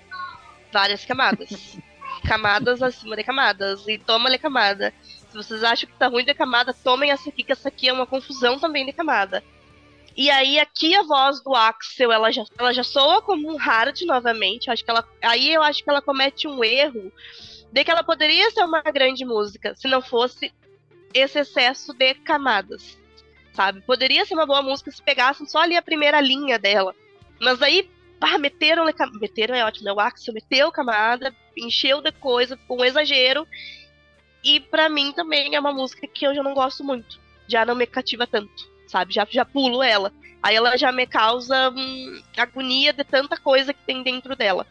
Cara, essa música, ela é nessa pegada mesmo que você falou. Só que eu acho ela, por exemplo, a gente falou de Shackles Revenge ela eu acho ela mais confusa. Acho que ela passa um pouco do ponto. Ela é já uma música que, tipo, já, já, já tipo assim, não.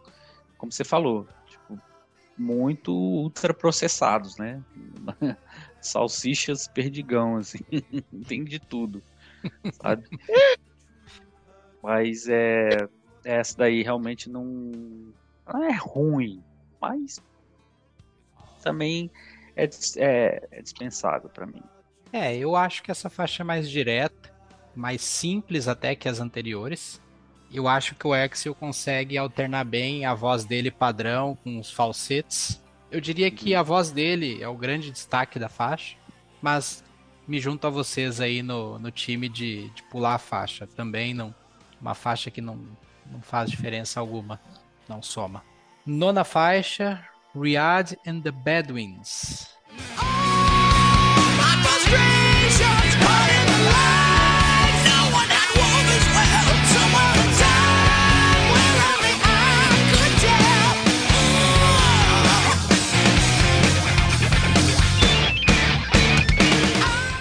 essa música, eu curto ela, eu acho essa música muito massa. E ela é um plágio, né? É, o início dela é um plágio. O Axel chegou a ser processado por isso. É, whenever You, alguma coisa. Whenever, algum. Um Google aí, porque eu não vou lembrar o nome da música. Mas assim, ó, é visivelmente um plágio. Eu ouvi a música original e puta merda, Axel, o que, que você fez? Segundo os produtores da época, diz que eles conseguiram legalmente os ruídos da música, aquela introdução, né? Que, que, foi tudo ok, que correu tudo dentro dos trâmites legais. Só que na verdade ele respondeu por esse processo, né? E, e, essa música eu, eu ouvi ela justamente porque quando eu tava lendo, tipo, ah, é plágio, ah, então eu vou gostar dela. Normalmente eu gosto de músicas que são plágios, por quê? E, e eu acabei gostando dessa música. Mas ela ela soa um pouquinho industrial também. Eu acho que ficou restos de, de industrial dentro dela. Mas é uma música bem ok para ouvir. Não tem grandes pontos a ser destacado nela, a não ser esse, na minha opinião. Né? Essa é aquela que tem aquele mesmo discurso que tem no. Ou eu tô confundindo? É, mais Não, tá confundindo. É na próxima. Lá pro final. Ah, tá, sei qual que é agora. Tá. É porque, só pra você ver que realmente essa foi uma música que me. Que é, é, é, é assim, é o que eu falo. Amo e odeio. Quando a música é muito ruim, você lembra por um motivo errado, né? Quando ela é muito boa também.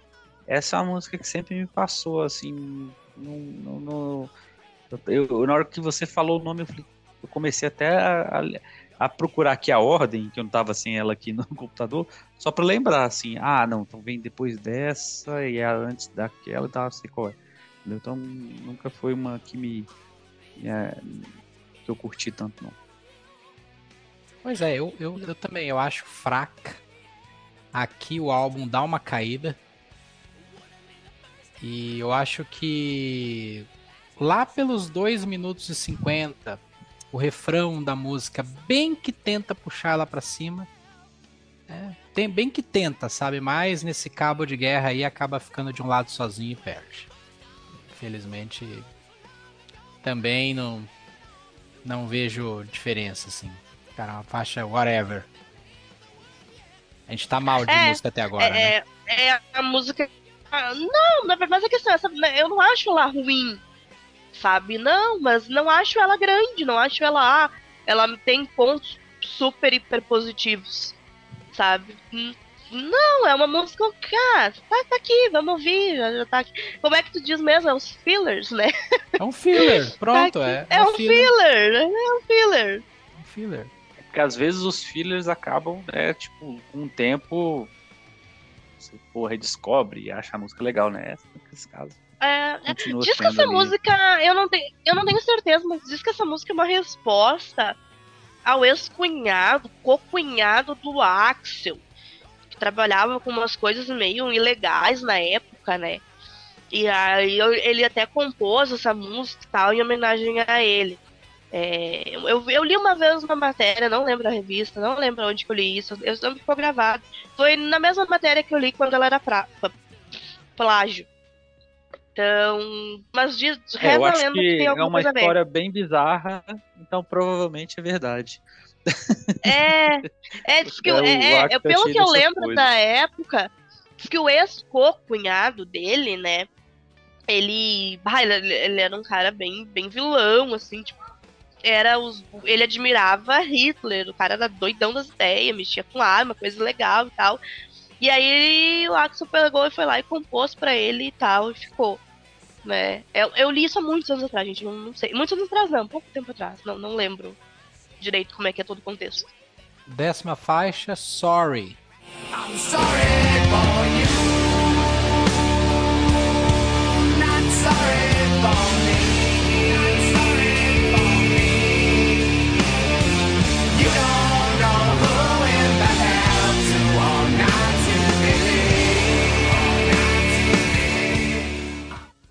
O pedido de desculpa pelas últimas músicas aí que a gente ouviu.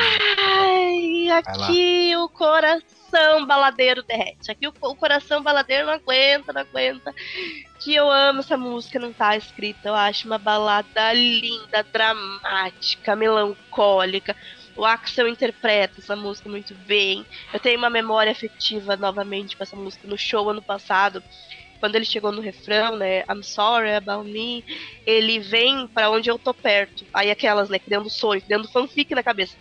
Ele vem para onde eu uh, vem na direção de onde eu tô no palco, e aí ele bota a mão no peito joga a mão. E eu tive a impressão de que ele olhou para mim. Se ele olhou, não sei, mas eu tive a impressão, vou morrer com esse né, fazer conta para todos os efeitos que foi isso que aconteceu mesmo. Ele me pediu desculpas, né, por, por tudo, eu desculpei ele, tudo certo.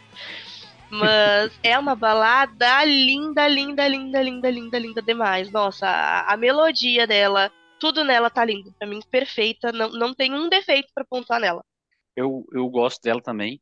Ela, eu vejo ela uma balada meio meio Black Sabbath, assim, aquela balada densa, assim, sabe? Não é uma balada, é, sei lá, November Rain. Ela é uma balada mais, mais é, tem um, uma outra pegada, sabe? E eu gosto bastante e ela tem aquela polêmica, né? Que todo mundo falou que ela foi feita pro Slash, né? E aí ele negou depois, né? Depois que não era pro Slash. Aí o Slash tocou ela, né? Ao vivo. Então, uhum. né? Mas, né? Vai saber, né? Apesar disso, e acabou gerando involuntariamente uma resposta, né? Do, do, do, no álbum do solo do Slash, né? A música do Ozzy, né? É, é, é o nome, não sei o que, The Dead. Ah, esqueci o nome, mas que o, Ozzy fala, o Ozzy não escondeu não, ele falou, eu fiz essa música pro Axel porque ele não para de, de, de falar mal do Slash e tal, e não sei o que, The Dead, enfim. A música até bem mais ou menos assim, mas Aí eu lembro que tinha essa polêmica que Sorry era pro, pro Slash. Mas eu gosto bastante também. Essa daí aí o nível do, do, do, do disco dá uma subida. E aí eu acho ela bem essa balada bem da, dark, talvez seja um termo errado, mas bem soturna, assim, sabe? Melancólica, né? Ela é melancólica. melancólica, ela é depressiva, ela tem essa melancolia Nossa. na voz, na, nos instrumentos. Ela é uma coisa assim que dá para chorar em posição fetal. Dá, dá, dá pra pegar o ursinho e ficar chorando. Exatamente. E, e, e, é interessante, cara, que a voz do Axel nessa né, música tá muito boa também. Além de ter uns solos legais e tal, a voz do Axel tá muito legal. No refrão, no último, principalmente no último refrão, tá muito legal. Sorry, eu acho que é uma ótima música, tem uma puta atmosfera, principalmente durante o refrão. Eu acho que ela é densa, melancólica, agonizante rica em detalhes. É um dos grandes momentos do álbum. Puta solo de guitarra. Uh, o Buckethead consegue em tão pouco tempo sintetizar o sentimento da música. Em minha humilde opinião, ao lado da faixa título e também da There Was a Time, essas três aí são as preferidas do álbum e que por si só para mim já justificam já. Para mim são as três melhores álbuns, melhores faixas do álbum. Eu tô achando que eu concordo. Olha aí, tá bom, tá, tá tranquilo até aqui. Décima primeira faixa, IRS. Well,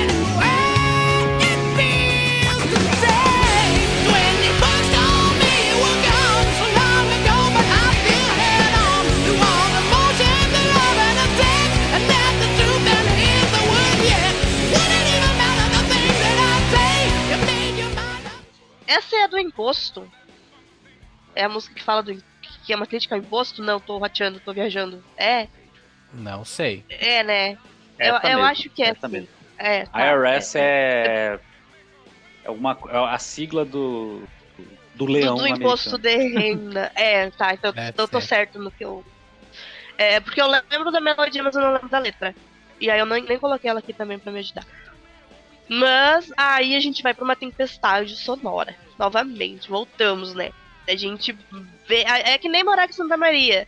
Esse disco é que nem morar na minha cidade, que a gente acorda de manhã tá um clima, chega de tarde tá outro, de noite tá no outro. Esse disco a gente ouve ele de um jeito, do meio ele tá outro, depois ele tá outro. E assim a gente vai, sabe, construindo. É uma música que eu gosto bastante, eu até considero ela um rockzinho bem, sabe, ah, suavizão. E acho, eu tô tentando lembrar da melodia dela toda. Mas é, eu acho que pelo que eu tenho na minha memória aqui é basicamente isso. É uma música que eu, OK. Não tenho não passaria, mas também não despassaria. Eu deixo tocar, sabe? Vai, vai, toque. Porque eu não lembro de toda ela na minha cabeça. Talvez eu teria que ouvir toda novamente, para ser mais honesto, na minha opinião. Eu, eu acho essa música legal. Ela tem essa. Eu, eu, ela, ela me lembra, assim. Eu não, não parei para ler a letra legal, assim, no detalhe. Mas ela, ela, ela acaba me remetendo um pouco a a, a, ao clipe, na verdade, talvez nem a letra, mas o clipe de Strange, por causa daquela coisa de polícia, não sei o quê, porque fala, né, gonna, não sei o que, de FBI, IRS, como se fosse, né, uma coisa assim. É, que remete ao SWAT assim. ali, né, do, do, do início é... do, do Strange. Exatamente. Então, assim, é, ela é uma música bem característica, assim, também tem bastante coisa mas é, a voz ali, aquelas melodias, né? É bem Guns N' Roses aquilo ali, né? Que é uma coisa benéfica pro disco, porque acaba que muita gente não reconhece em algumas músicas ou aquilo como Guns N' Roses. Essa música ali é uma melodia de voz bem, por exemplo, Scrapped é uma música que realmente, sei lá, você botar para um alguém alheio, assim, que gosta de Guns, sem tanto acompanhar e bota esse disco, botar algumas músicas como Scrapped, ou sei lá, até é, Checkers Revenge, sei lá, outras, não vão entender que é a mesma banda, né? Essa daqui é uma música que, apesar dela ter essas coisas, para mim ela é, é, um perfil da banda ali. Não é a, a música minha preferida, mas ela é legalzinha, sim. Acho ela bacana. É, eu acho que essa música ela é mais direta ao ponto, né? Tem um certo peso considerando o que se propõe o álbum. Uh, mas infelizmente essa aí vai para as músicas que eu acho menos inspiradas no álbum. Não conseguiu me conquistar, não. Uh, destaque só para fritada de guitarra no último minuto da música. Mas no mais, passo. Essa eu pulo também. Décima segunda faixa, Madagascar.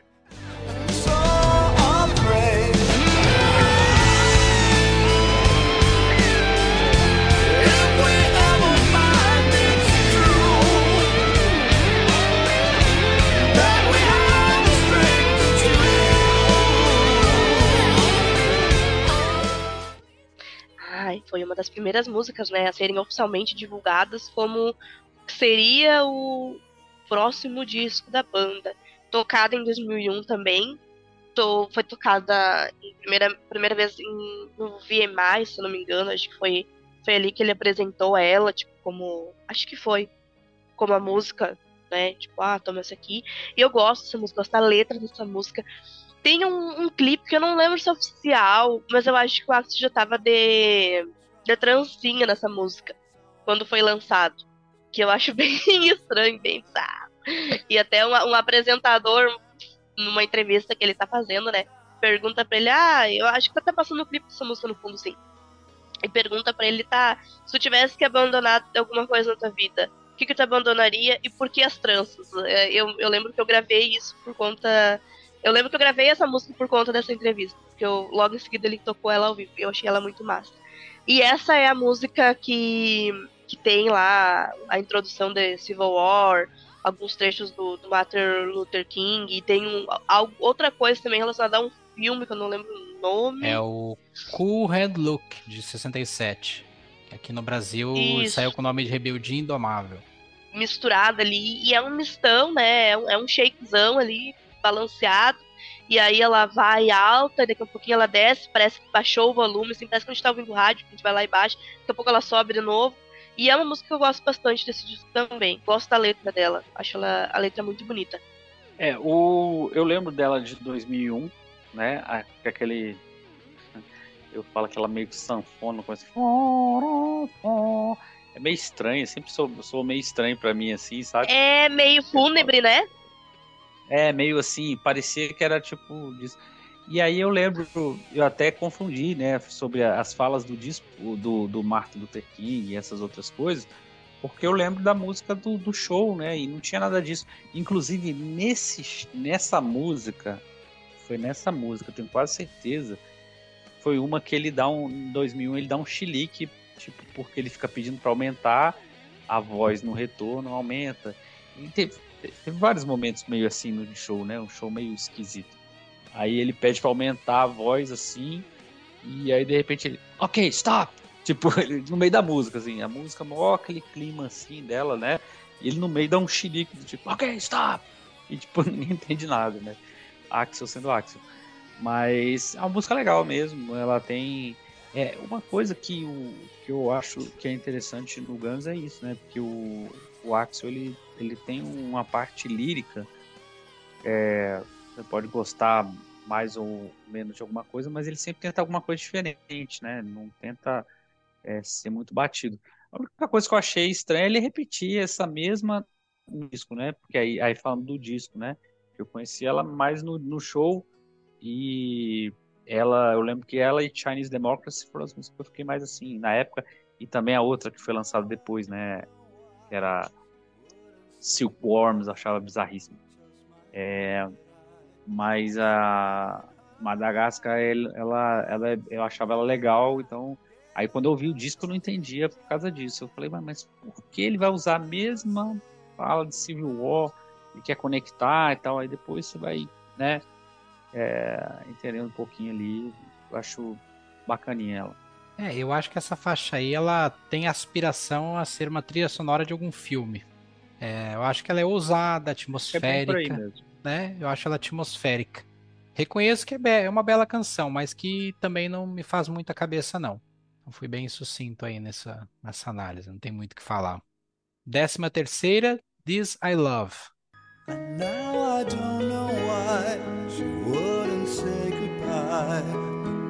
It seems that I had seen it in her eyes. Though it might not be wise, I'd still have to try with all Mais uma baladinha para os corações apaixonados. Sintonize agora na sua FM, a sua música preferida. É, essa música é linda também, novamente. Temos uma balada, a la Guns N' Roses raiz, né? Com, digna com seu tecladinho, com a voz do Axel mais trabalhada. É uma música que eu acho linda ao vivo. Eu acho, ela, eu acho que ela funciona dez vezes melhor do que aqui no, no álbum do estúdio ela e ela tá sendo tocada, né, nessa nova tour deles. Então é uma música assim que, porra, que bom que ele tá na, que bom que tá no set, né, da banda, porque ela é merecedora, porque ela é uma música muito linda de ser ouvida ao vivo. Ela dá a atmosfera que ela cria se ouvindo ao vivo é muito legal. E, e aqui é o Guns quase na sua essência. Faltou só o feeling do do Slash para completar. Por isso que eu prefiro ela ao vivo hoje em dia, porque tem o feeling do Slash, né? Que o, o, o guitarrista que toca. Eu não lembro quem é o guitarrista que toca essa música, não, gente. Mas ele é frio. E ela é uma música que precisa daquele feeling da guitarra, aquela puxadinha, sabe? Aquela coisa mais romântica. Que não é romântica, não, não sei se eu consegui me expressar bem, mas assim, falta o feeling. É isso. É é o feeling que só o Slash tem quando toca guitarra, aquela pegadinha mais blues, talvez, sabe? É, é a única coisa que eu acho que eu botar, acrescentaria nela, mas que ao vivo ela tá funcionando, coisa que no, no estúdio faltou. É, eu acho que ela funciona mais, eu também concordo, acho que ela ao vivo, nas turnês posteriores, ela funcionou mais do que no estúdio. Que na época não achei ela tão impactante assim, sabe? É, quando comecei a ouvir ela ao vivo, comecei a voltar voltar pro, pro disco.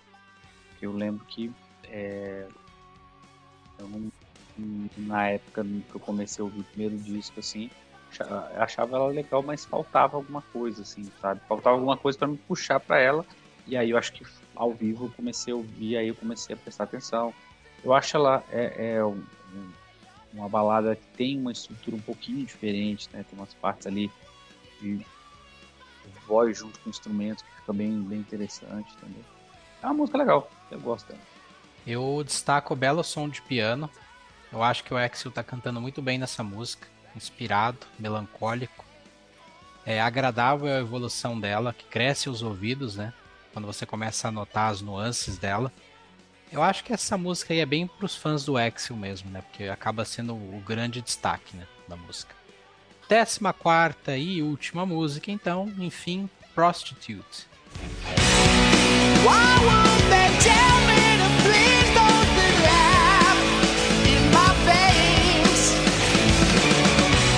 When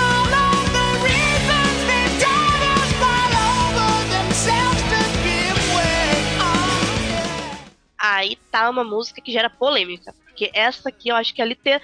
De todo disco, eu acho que essa aqui é literalmente ou ama ou odeia. Não tem como. Eu acho, né? Tem quem seja, mas eu acho que não tem como ser indiferente a ela. Cara, acho que foram cinco. Cinco, seis, sei lá, eu quantos. Meteram o guitarrista pra caramba pra me fazer essa música. E a letra dela, ela é muito mais interessante, ela soa muito mais instigante do que a melodia em si. E eu ouvi ela ao vivo esses tempos, que eu acho que ele tocou no. Não vou lembrar. Foi pela tour da Europa. Então, que ele tocou e eu achei porra do caralho. E eu vi um pessoal metendo pau, tipo, ah, por que botar essa música ao vivo? Por que não colocou outra? Não sei o quê. Mas eu acho que ela vai da mesma linha de This I Love. Ela é uma música para ser ao vivo. Ela é uma música para ser tocada pelo Slash, sabe? Para ser tocada nessa formação é a música certa no tempo errado. Talvez esse disco todo, né? É, é, é o disco ok, mas no tempo errado.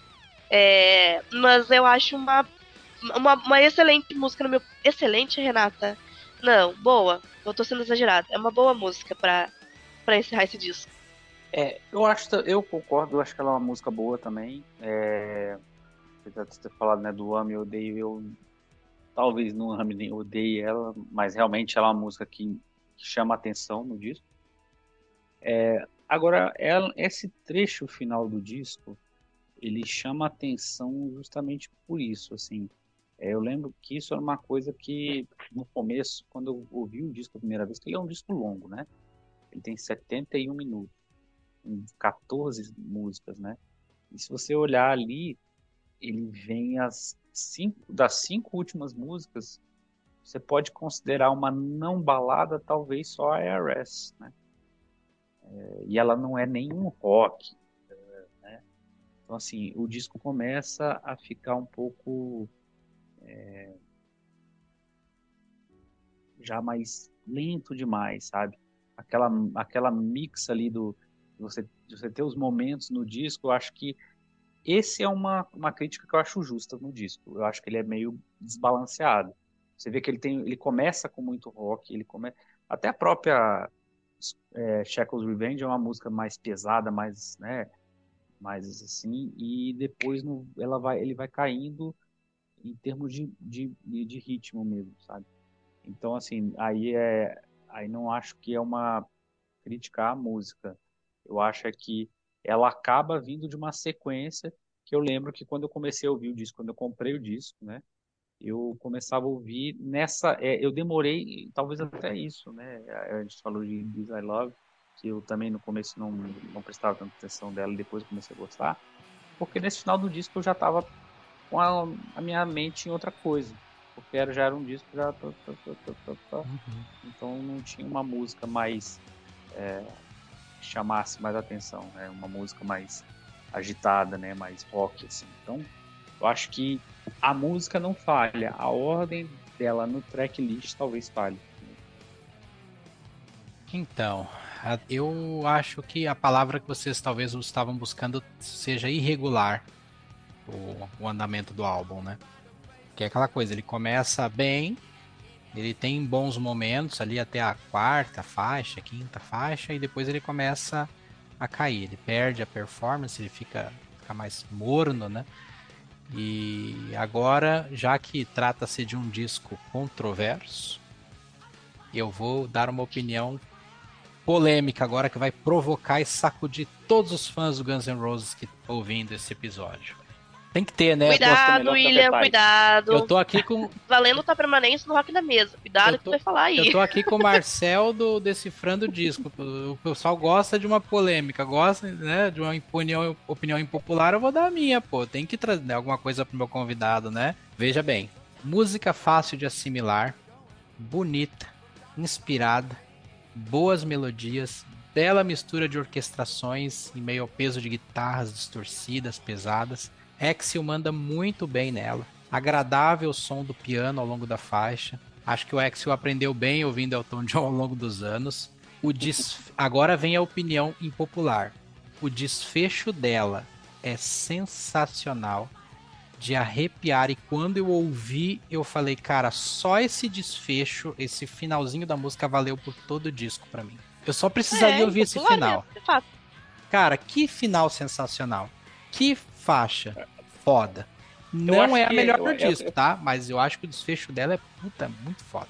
Eu, é isso que eu tô falando, eu acho que ela acaba vindo numa batida, né? De tipo, pô, três baladas na sequência, praticamente. É Madagascar, Liz I Love, que é uma balada bem, é, digamos assim, perspectiva.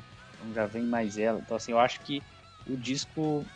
É, ela poderia acabar o disco, mas talvez Aí já falando mais do disco em geral, né? Talvez a música que viesse antes poderia ser outra. Entendeu? Poderia ser outra para até para para destacar esse final dela mais, né? Eu acho que talvez ela ela ganharia com a ordem do tracklist um pouco mais menos irregular como nós temos aí os Spotify da vida que possibilita isso, dá até para brincar, né? Mudar a ordem das músicas, né? Criar uma playlist com um disco e, é. e, a gente imaginar ali. Então, considerações finais, de 0 a 10, que nota vocês dão, Marcel? Ah, eu daria uma nota 7,5. Passa de ano, sem recuperação, mas também não vai para os queridinhos da professora. Acho que é um disco que peca talvez pela, pela regularidade mesmo, sabe? Assim, eu acho que ele tem muita coisa boa. É, teve hoje a gente ouvindo é mais, acho que até mais legal porque a gente não tem a, a questão da expectativa, né? A questão de tipo achar ser vendido como o maior clássico, né? A maior obra prima, blá blá blá, né? Era o que era o que se é, era o que o próprio Axel sem querer ou querendo, sei lá, vendeu. Acabou criando com vendeu porque ele ficou segurando e refazendo. Então é o que a gente falou, né? Tipo assim, então tipo, o cara perfeccionista vai vir a melhor coisa do mundo e, e aí na melhor coisa não é, né? Então assim, é uma coisa que só para não me alongar muito, mas né, eu acho que vale a pena falar é que teve muita sobra né, nesse disco, que, que continuou sendo requentado até hoje. E assim, eu hoje, sinceramente, é, talvez a último, último single, que eu esqueci o nome, talvez ele poderia entrar aqui no lugar de alguma coisa. Perhaps. As outras. É, agora. É essa mesmo. Agora as outras Perhaps. duas, mesmo Hard School Absurd e, e Hard School. E Absurd, Absurd. eu acho que foi tocada é. no Rock in Rio também, né? Que era o Silk Worms, né? O nome dela é. era Silk Worms, que era uma doideira, eu não gosto. É, hard School. É, é, porque Hard School eu acho que aí foi isso que eu falei, né? Da, se beneficiou da ordem, né? De ter saído uma música muito bizarra, aí veio uma música mais rock, aí o pessoal, ah, ó, isso é negócio pra mim, eu acho ela fraca. Aí essa Perhaps eu acho já mais, mais interessante, né? Mas, é, de qualquer forma, poderia. Você vê que até todo esse tempo, todo esse cuidado, e teve coisa que poderia ter entrado, teve coisa que não precisava estar aqui. Então, acho que 7,5 é uma nota honesta para esse disco. Eu ainda vou ser generosa, eu ainda vou dar 8. Vou dar 8 porque tem baladinhas que me conquistam me cativam muito. E é um disco solo do Axel, tá? Leva nome de Guns N' Roses, mas é um disco solo do Axel. Porque, sim, sabe? A, os ingredientes fazem falta na receita do bolo, pro bolo crescer. Então, Duff fez muita falta, Slash fez muita falta, o também, nossa, fez muita falta, Matt Sorum faz muita falta. É, e eu acho engraçado, sim, né? que eu normalmente, normalmente eu costumo gostar dos segundos bateristas das bandas. Aí, citando Kiss, eu não sou muito fã do Peter Chris, não. Eu sou muito fã, eu sou tipo 10 vezes Eric Carr do que qualquer outro batera ali. E, e o Guns funciona da mesma forma. Eu prefiro mil vezes o Matt Sorum do que o, o Steven Adler. E então, assim, é isso. É, é, um disco irregular. Não, quem for ouvir agora por curiosidade, não espere ouvir feelings e tudo aquela aquela coisa mais visceral que a gente teve no início. É um disco que tem muita é, tecnologia para época, porque se a gente for ouvir hoje em dia, é, chega a soar até engraçado, né? Mas para época, para quem estava ouvindo em 2018, é bastante tecnologia, era instrumentos diferentes e tudo mais, então é um disco que tem várias camadas. Mas ouçam com carinho, não vão pela mídia, não vão pelo que é escrito. Eu acho que uma boa parcela do pessoal que não gosta desse disco é porque ouviu dizer que ele era ruim e aí já foi assim, ah, acho que não é bom, não vou ouvir. Da minha parte é isso. Deixa eu só acrescentar uma coisa que você falou que eu acho que é bem importante também. É, o Guns N' Roses ele tem uma coisa dessa questão da química entre os, os membros originais ali, do, do Appetite, enfim, ou mesmo do User Illusion, né? Que, por exemplo, desde o Isis, se você parar para pensar, é, o Chinese Democracy ele tem todas as composições pós-Easy, né?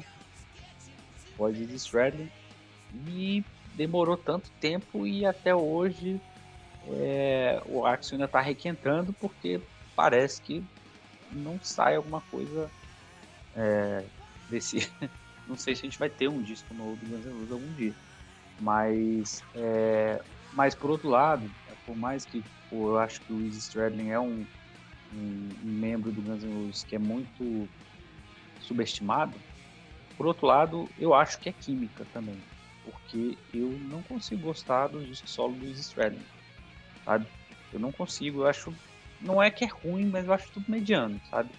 E assim, e ele é o cara que quando juntou com o Axel, com o Slash, o Duff, aí beleza, baterista também concordo que os dois ali, é, eu, eu, gosto até mais do Subiado, mas eu acho que ali ele, entre um e outro não tem uma, uma relevância tão grande assim de composição, mas assim, eu acho que a química ali entre esse núcleo era uma coisa diferente, entendeu?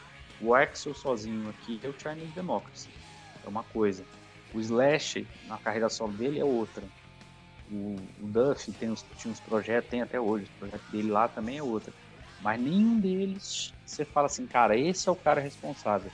Muita gente fala do Easy por conta disso, né? Porque parece que é o ingrediente, ah, esse é o cara que empurra.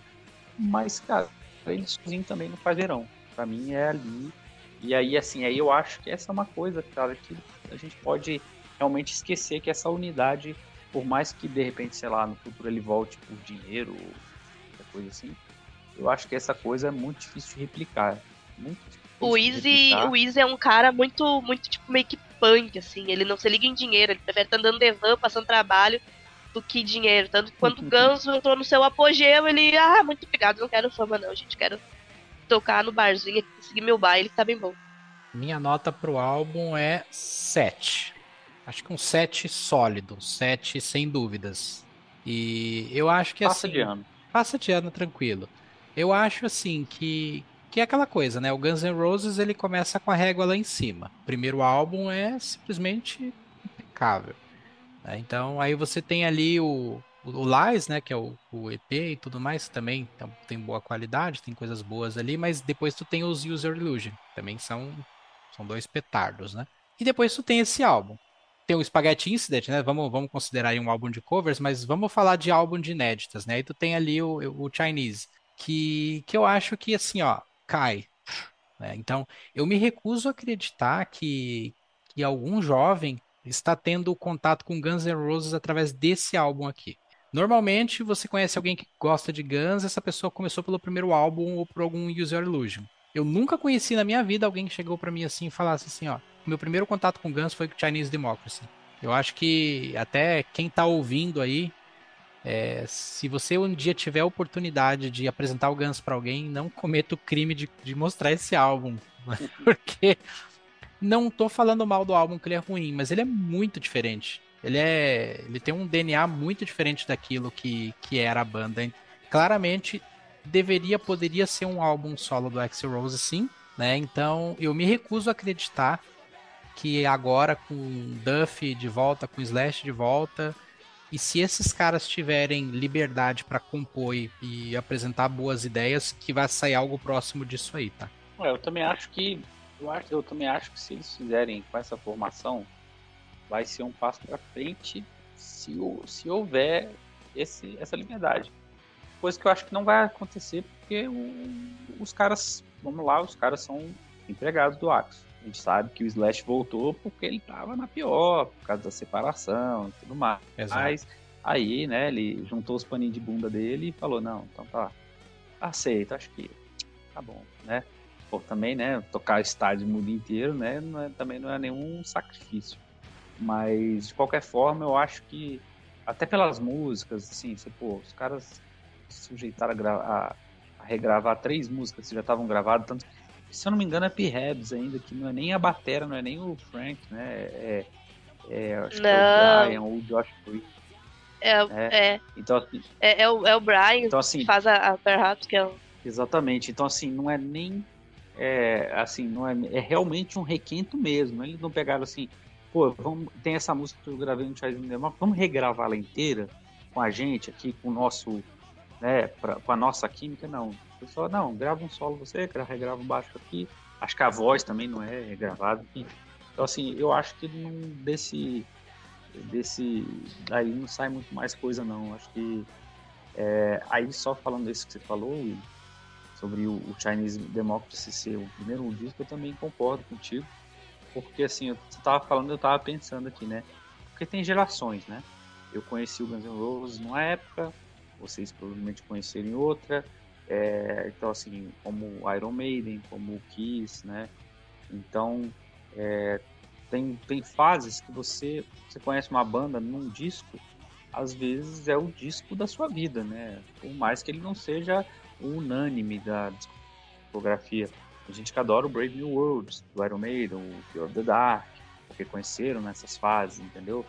Então, assim, mas eu não vejo isso com Chinese Democracy, sabe?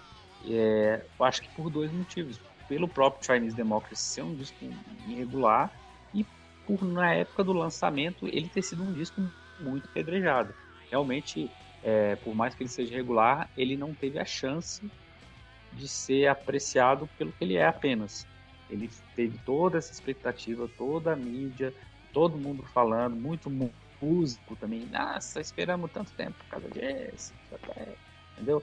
Então, assim, acaba que é o que a Rei falou. Tem muita gente que odeia o disco sem ter ouvido praticamente o disco. Talvez ouviu uma música ou outra. Marcel, antes da gente ir para os finalmente aqui, tu gostaria de apresentar para os nossos ouvintes, comentar um pouco do teu canal, das suas redes? Bom, bom, quem quiser seguir a gente lá, tem o Discos Podcast no Instagram, é, tem o canal, né, que são dois canais na verdade, né, Daniel Yazbeck e Decifrando Discos, e o Decifrando Discos Coleções, que é só de shorts, é, segue lá a gente, a gente tá meio devagar, tá meio calhambeque aí, mas em breve a gente arruma um, se acerta de novo para ter um ritmo aí de produção mais mais certinho aí. Vamos, estamos tempo trazendo alguma coisa. É, queria agradecer vocês dois pelo espaço. É, a, gente, a gente faz essas coisas aqui porque a gente gosta, porque né, a gente não ganha. Né? então, é, é, o legal é justamente a gente estar tá falando disso que a gente gosta. Nem sempre que a gente gosta muito, mas que, que a gente gosta de conversar, conversa de boteco para roqueiro, metaleiro, doidão, é isso aí, é tomar uma cerveja e ficar falando de discos, falar dessas coisas. Então é isso que a gente gosta de fazer e então eu agradeço muito o convite de vocês. Também agradeço, Marcel, muito obrigado aí por, por nos prestigiar aí com a tua presença, com o teu conhecimento. Espero que você volte, né? Então as portas seguem abertas aí, tu é da casa, fica à vontade. Quando quiser gravar alguma coisa, quiser comentar algum tema, só dar um toque, vamos lá, vamos fazer. E agradeço aí, um abração pro Daniel também, que estiver nos ouvindo. Ouvintes, prestigiem o canal Decifrando Discos. Como o Marcel disse, agora tá parado momentaneamente, mas igual tem muita coisa interessante, tem muita coisa divertida ali, tem bastante conteúdo. né? Principalmente para quem gosta de Iron Maiden, porque os guris têm bastante coisa do Iron Maiden legal lá para ouvir. Kiss também, são duas das bandas preferidas deles, tá? Então é muita coisa boa. Kiss a gente brinca que a gente, sei lá, se a gente estiver falando de churrasco, a gente dá um jeito de falar sobre Kiss no meio do, da conversa. A Renata tá faceira aí, ó. Falou é. de Guns o tempo todo. Pronto, acabou. Não tem mais disco do Guns para falar nesse podcast. Agora foi tudo. tem, sempre tem. Então, eu aqui no podcast, eu sou que nem vocês pro Kiss, assim. Eu também amo Kiss, né? Kiss é a minha primeira banda favorita da vida. Apesar de eu falar muito mais de Guns, de comentar muito mais Guns, Guns é o segundo lugar. Mas Guns, assim, não, amei falar de Guns. Guns é algo que sempre lava a minha alma. Quem quiser falar de Guns, me chame no direct, arroba refrain underline. Eu vou estar sempre disposta a falar de Guns. Exceto se for pra falar mal, se for pra falar mal, vocês não falem comigo, vou bloquear vocês. Tô brincando. Mas sempre pra falar de Guns, de hard rock, de glam metal, tamo aí sempre. Tamo aí na atividade. Então tá, queridos ouvintes, passando a régua, fechando a conta e fui!